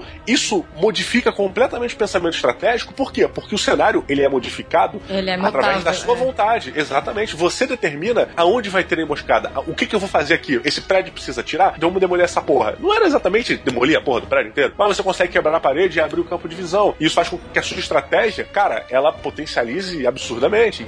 Então você tem um conceito completamente novo, cara, de jogo de guerra. Sim, porque o, o- o cenário muda, né? Começa de um jeito e é. termina de outro. E vocês falaram do Black, e eu lembrei que na mesma época, mais ou menos, teve um outro jogo que a gente acabou não mencionando, que foi o Sniper Elite, né? Por mais que ele não fosse multiplayer, na época ele era de Segunda Guerra, né? É verdade, é verdade. E o Sniper Elite é um jogo muito bacana, né? Que depois veio o Sniper Elite V2 que a gente tem recentemente aí. Mas tem uns jogos de Sniper bem bacanas de Segunda Guerra dessa época próxima aí. Agora, sabe uma coisa que pouca gente fala quando elogia aí o, a Frostbite e tal? O que é? Que Eu tenho que me mostrar presente. Qual é a tradução de Frostbite, Azagal? Mordida fria. Na verdade é quando. Vocês sabem o que é Frostbite, né? Sim. Ah, então tá bom, não vou Eu não explicar. sei. Não, não, explica pra. Aí, explica aí. É, é quando você expõe sua pele ao frio. E aí aquele ventinho frio, sabe, congela e te fode. É mais ou menos Seu isso. Frostbite. Eu achava Cai, que o cai a Frostbite. ponta do seu nariz, por exemplo. Por exemplo. Eu achava que isso seria uma gíria por exemplo, assim, e a morte tá tentando me pegar, tipo, a mordida gélida da morte. Foi longe. tá bom. ah, eu não sei lá. Cara, mas o que eu queria falar que pouca gente fala é do som, cara.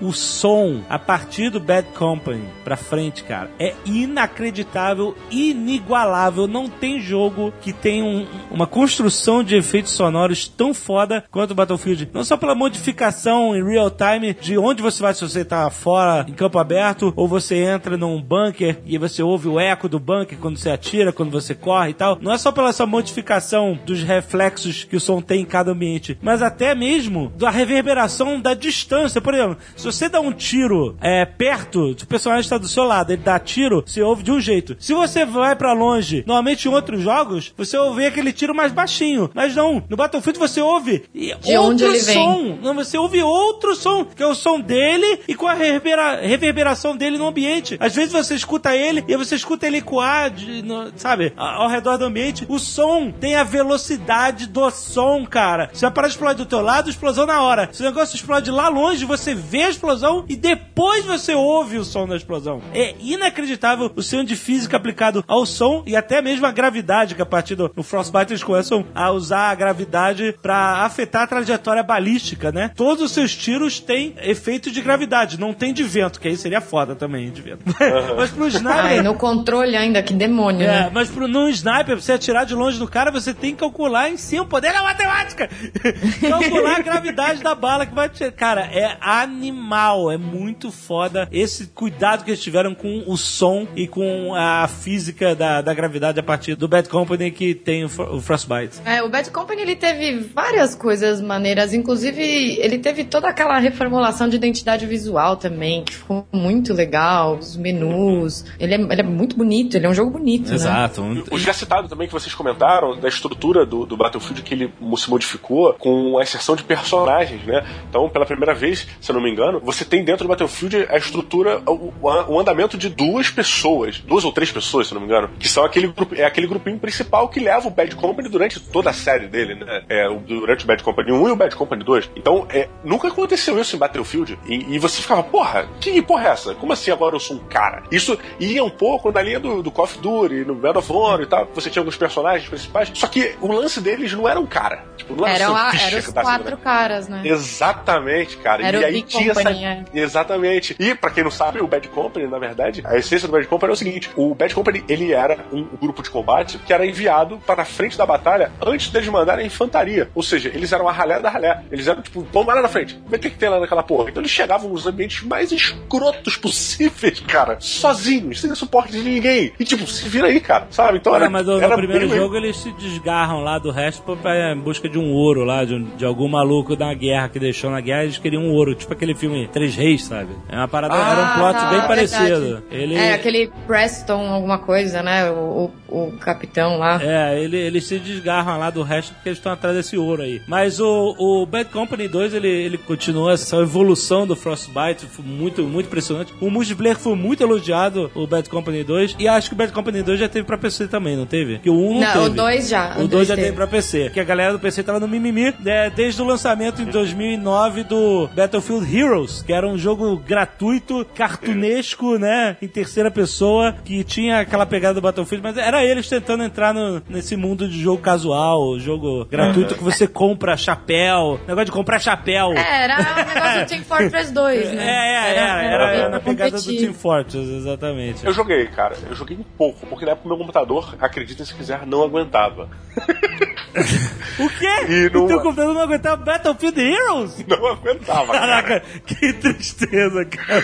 Nem 800 por 600, Jogava cara. no netbook, né? Ai, meu Deus do céu. E era, sei lá, um Pentium, não lembro, cara. Eu, eu tive computadores merdas durante muitos, te muitos tempos ali.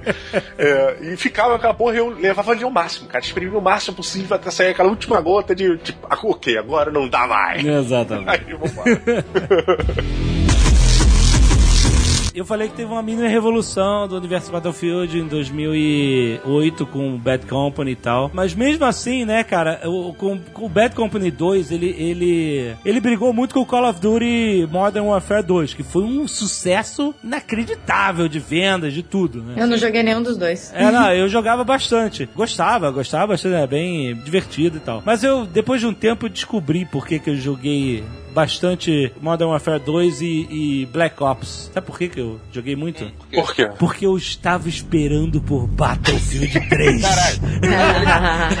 Porque eu não tinha outra opção, cara. Porque depois que lançou Battlefield 3, cara, o mundo mudou, cara. O Jovem Nerd, isso que você tá falando, cara, é foda, porque até no Bad Company fez um sucesso, a gente tá falando aqui, mas foi uma época em que o Call of Duty ascendeu, né, cara? Tava, ele, tava- tava com foda. Modern Warfare, com aquela coisa toda, ele ficou incrível. E aí, de repente, eu me lembro disso, cara. Eu tava vendo a E3, e aí apaga a luz, símbolozinho da EA, e aquela Frostbite 2 que Frostbite apareceu. 2, exato. é. E aí tu, tipo, o que que vai acontecer? Cara, de repente, eles te avisam. É só isso que você precisa saber. Vai sair um novo Battlefield.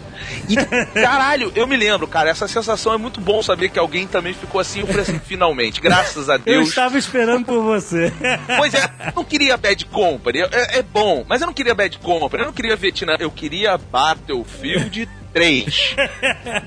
O Battlefield 3, ele foi o pináculo dos gráficos de jogo da época, né? Ele tava... Nossa, que coisa linda, cara. Ele, ele chegou que nem o pé do Monty Python esmagando tudo. Inclusive a minha placa de vídeo, que não aguentava ele no, no high. Exato, né? É, inclusive, assim, eu tava sem um PC já há muitos anos. Eh, de- Tinha lá um MacBook que eu usava pra trabalhar. E eu já não tinha um. Ah, tem que, por que você precisa fazer isso? O que, que é? Você pode falar que tinha um MacBook e não precisa. Ah, eu não, usava pra trabalhar. Eu- não, traba- eu Você tinha um no MacBook, ponto final. Não precisa se justificar. Ninguém. Não, não, você, não. Você não, não roubou o. MacBook. Você tem, você tem que botar, você tem que vestir o badge, Eu estou rapaz. falando que eu jogava. Onde eu jogava? Jogava nos consoles. Não, não, eu tinha um MacBook, mas eu não era escroto nem snob, eu só usava pra trabalhar. É tipo isso. mas, cara, eu tô querendo dizer que eu não tinha um, um PC game, não tinha um, um Ok. computador pra jogos. É isso. Certo. E aí, é, e eu não senti necessidade de ter um PC, porque eu já fui PC gamer durante muitos anos, aí depois, ah, parava, então o PC ficava velho, sabe? Aí você, ah, é muito caro pra atualizar o PC. Aí você fica no console. Mas aí, quando realmente anunciaram Battlefield 3, eu falei assim, eu quero comprar um PC novo, eu liguei pro meu guru, Anderson do Bock, muito prazer, obrigado. falei assim, eu quero comprar um PC novo, cara, que eu tô, tô juntando uma grana aqui pra comprar um PC novo. Aí ele, tá, qual é a configuração que você quer? Eu falei assim, eu não sei, eu sei que eu quero rodar Battlefield 3 no Ultra. Caraca. Aí ele, tá bom, eu vou ver aqui. E aí, cara, é. Tipo assim, o Battlefield 3 ele foi o, o jogo que me fez voltar a ter um, um gaming platform, um, um gaming PC. Tipo assim, e não, e não larguei mais por nada. Mas cara. você vendeu o Apple MacBook? Não, eu tô com ele aqui na minha frente. Ah, então você comprou outro computador só pra jogar. É, eu comprei o computador só pra jogar. Ok. Não, mas na verdade eu comecei, eu passei, como ele era muito mais rápido, que, muito mais novo que o MacBook, eu passei a editar vídeos na época no PC também. Então ele era pra trabalhar também, olha aí, ficou também humilde de novo. ficou humilde de O PC. Ele usava o Mac só pra acessar o YouTube. eu tenho o Mac, mas eu só uso pra, pra ir no banheiro, é, exato. Ele aguenta bem o vapor. Ai, ai. Foi uma revolução muito grande nos gráficos, cara, que a Frostbite 2 fez. Foi muito grande. Foi tão grande que as pessoas ficaram meio nhé quando elas viram Battlefield 4, que é Frostbite 3, mas é porque não teve um grande espaço de gráficos, né? Teve um espaço entre o Battlefield o Bad Company e tal e, e o Battlefield 3. Agora esse, nego ficou chamando o Battlefield 4 de Battlefield 3.5 porque nego não viu a, essa grande revolução que teve do Frostbite 1 pro 2. Exatamente, mas o, o Battlefield 4, ele, ele tem, primeiro, a galera que tá jogando no console, ele realmente não mudou. Se você pega no PC, ele é incrível, assim, o 4. É, mas o, peraí, o 3, o Battlefield 3 nos consoles era terrível. Não, o 3, mas tô falando... Gráficos eram terríveis. É o 3. Sim, mas o 4 no console, ele tá muito próximo do 3. Porque assim, a diferença do console pro computador. Ele tá próximo do 3 no PC, né? É, cara, porque a diferença do, do console pro computador é gigante. Se você bota o Battlefield 4 no computador, é um negócio impressionante, cara. É Sim. impressionante.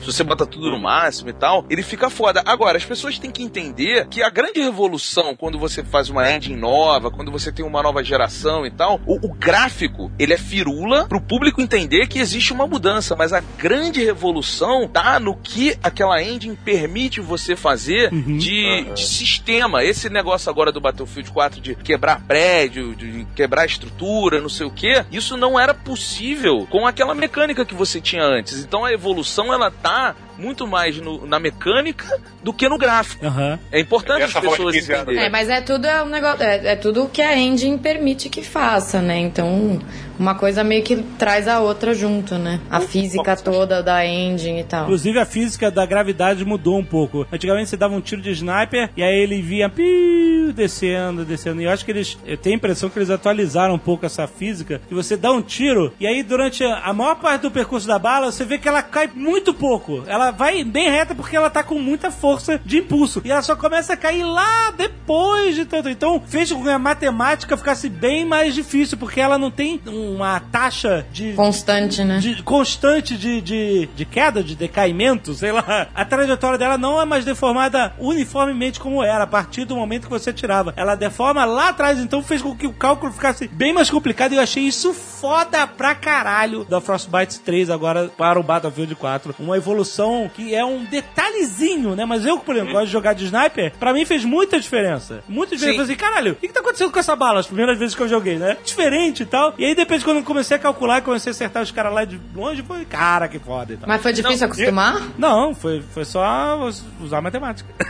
Recalcular a sua... Recalcular. a E, sua- A e rota. o, o Jovem Nerd, uma coisa só voltando aqui pro Battlefield 3, é legal porque ele traz um, um single player com uma história que você pode acompanhar e tal. Ele muda um pouco aquela dinâmica do 1 e do 2, que só era uma história qualquer nota, nem tinha história num single player qualquer, e o grande lance era o multiplayer. O 2 não tinha single player. É, pois é. O, o- Tinha não, só bot. É, exato, mas você podia jogar sozinho, é isso que eu tô falando. É, O- com o- bot. Mas não tinha É. história, não tinha nada. Mas assim, o 3, além dele ter feito isso, o Battlefield saiu só dos games e tomou outras obras. Você tem, por exemplo, um livro que complementa muito a história do jogo do Battlefield. Então ele começou a abrir e tentar também competir, tendo ali um- uma história boa, um roteirista sempre renomado para escrever a história do jogo. Ele começou a competir também no single player por causa desse público dos games. Tanto que se você olhar para o Bad Company, quando ele vai pro console, ele necessita de um single player. Então, É, e além disso, Beto, o- os assessores que eles começaram a chamar para o desenvolvimento do 3, né? O suporte militar que eles tiveram foi massivo, cara, sabe? É, muitas coisas que eles pegaram realmente reais e esse suporte, como você comentou dos livros que foram, foram escritos também por pessoas que são no estilo do Tom Clancy, entendeu? São pessoas que foram de forças Arma- armadas, de comandos especiais, etc, para escrever esse tipo de coisa. E eu acho que também é interessante, cara, frisar que no Battlefield 3, muita gente começou a jogar Battlefield no Battlefield 3. Aham. E foi uma revolução para essas pessoas, porque elas estavam vindo de uma época em que Call of Duty e aquele banear e aquele pula-pula, quickscope, isso tinha voltado a ser regra, né? O Call of Duty ele trouxe isso de volta e tava uma febre, Call of Duty era uma febre. Quando o Battlefield 3 chegou, foi a mesma sensação que a gente lá em 1990, ou em 2002, perdão, teve quando lançou o Battlefield no meio de CS e Quake, etc. Foi aquela parada, porra, a gente agora pode entrar num avião? Caralho, os caras hoje, tipo, hoje não, na época do, dois- do Battlefield 3, tiveram a mesma sensação que a gente teve lá, cara. E tipo, isso é muito É. foda de você pensar, né, cara? Aham, aham. Não, e tem a- toda a atenção a detalhe que eles têm, cara. Eu acho incrível, meu. Detalhes pequenos, sabe? Uhum. Tipo o quê? Tipo, por exemplo, é, na, na hora que você tá jogando a campanha, naquele começo mesmo da campanha, que você tá em cima de um prédio e você tem que acertar o, o pessoal que tá no outro prédio, aí o prédio cai, e você tá, tipo, numa posição tática com os outros personagens, né, das- do teu esquadrão que estão junto com você. A hora que você abaixa, você vê, assim, cara, a, a, a textura do- da roupa dos caras, tipo, É, é o- inacreditável. o- os bolsos, Pois é. é, a borracha que tá dobrando da sola do sapato dele, da bota dele, sabe? Porra, é demais. O peso, né, cara? O peso. O, o Battlefield trouxe uma parada é, que eu não tava acostumado a ver. Por exemplo, quando você vai pular um obstáculo, o cara ele bota a mão na parada e pula. Você, você sente que o cara está pulando realmente. Ele não simplesmente sai do ponto A e chega no, se teleporta pro, pro ponto B com uma E animação. você vê Então, o corpo dele, né, cara? Isso é muito legal. Pois é, cara, isso é um detalhe. Isso já foram falado, isso já foi falado várias vezes, mas, porra, você olhar pra baixo e ver seus pés, você, porra, virar e ver a sua arma, o movimento dela não, não ia, não virar exatamente quando a sua cabeça virar. Quando você move a cabeça, a sua arma vem um pouquinho depois, sabe? É milissegundos, mas É, isso faz a um diferença, né, realismo cara? muito maior, com certeza. Imagina Exatamente. jogar isso no Oculus Rift. Aí, cara, aí Mas, o, o, o- o Diogo, isso é legal, cara, porque o Battlefield ele se preocupou com uma outra narrativa de videogame, né? Dentro do multiplayer, que o, o Call of Duty não tem. Porque assim, quando você joga qualquer jogo no modo single player, você entra naquele mundinho, né? Você tá. Você se torna um personagem, você acompanha aquela história, você evolui com o personagem, você faz isso tudo. O multiplayer, na verdade, o que, que ele faz? Ele faz você, como jogador, criar a sua narrativa. né? Eu vejo muita gente criticando essa galera assim que, ah, pô, só joga esses jogos multiplayer e tal. Mas não, aquelas pessoas estão criando os mundinhos dela. Talvez por isso que elas se apeguem muito mais do que quem entra num mundinho de single player que tem início, meio e fim. Ali não, a história do cara é contínua, ela nunca termina. E quando o Battlefield 3 vem com essas mudanças todas, ele tá aumentando essa imersão, essa narrativa própria que o cara tá criando dentro do multiplayer pra criar um mundinho dele, pessoal, sabe? É, e e- isso é um, um dos grandes méritos do Battlefield 3. Muito bem falado isso, porque isso criou o que eu chamava, sem saber que os próprios desenvolvedores tinham o mesmo nome, que é o momento Battlefield, o que eles chamam de Battlefield Moments. Que são, são, são momentos que não foram programados, que não estão scripted, né? Mas que são alucinantes, que são feitos pelos jogadores, são cagados acreditáveis. Às vezes é um momento bonito de um avião passar enquanto tá explodindo um negócio, nego, o corpo voando e tal. Já teve alguns momentos assim que eu, que eu identifiquei na- nos Nerd Players de Battlefield, sabe? Momentos que, que parecem um filme, sabe? Mas isso tudo foi criado por jogadores, não tem nada programado pra acontecer aquilo. Até os momentos de loucura daquele cara que embica o avião pra cima, sai da, do cockpit, atira o RPG no avião inimigo, destrói e volta pro porra do cockpit dele. né? Esses momentos loucos. Isso é foda, cara. Que são uma diversão verdade. quando o cara consegue fazer um negócio desse, né? Eu já vi o cara matar piloto de helicóptero no sniper e aí o helicóptero começa a cair, ele pula de paraquedas e entra no helicóptero, rouba o helicóptero do piloto que ele matou, sabe? É divertidíssimo ver essas coisas. Eu nunca fiz nada. Aliás, Seria cara. impossível, mas tudo bem. Oi? Ah, tá bom. Que as, Eu entendi. Nós cá na hélice, né?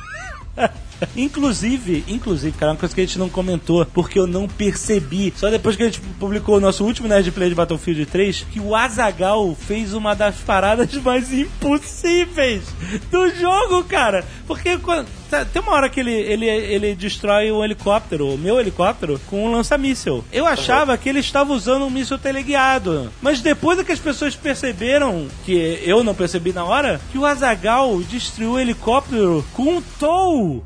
Porra! TOW, que é aquele lança-míssil que você controla o míssil virando o mouse enquanto ele tá voando. E o helicóptero Que tava mentira. longe pra caralho, esse filho da puta! Cagão do caralho! Cagão nada. Acertou o helicóptero lá longe com um tow, cara! Puta que pariu! Eu só sou humildão, eu sou humildão.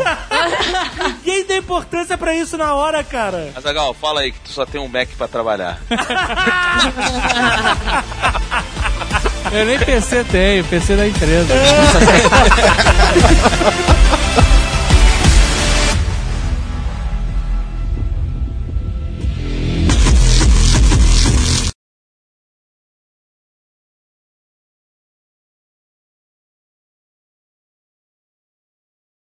Vocês lembram qual era o nickname de vocês? Não? Olha a manchete do extra. Calor entra rasgando e ultrapassa Flu e Vasco. É, isso foi demais.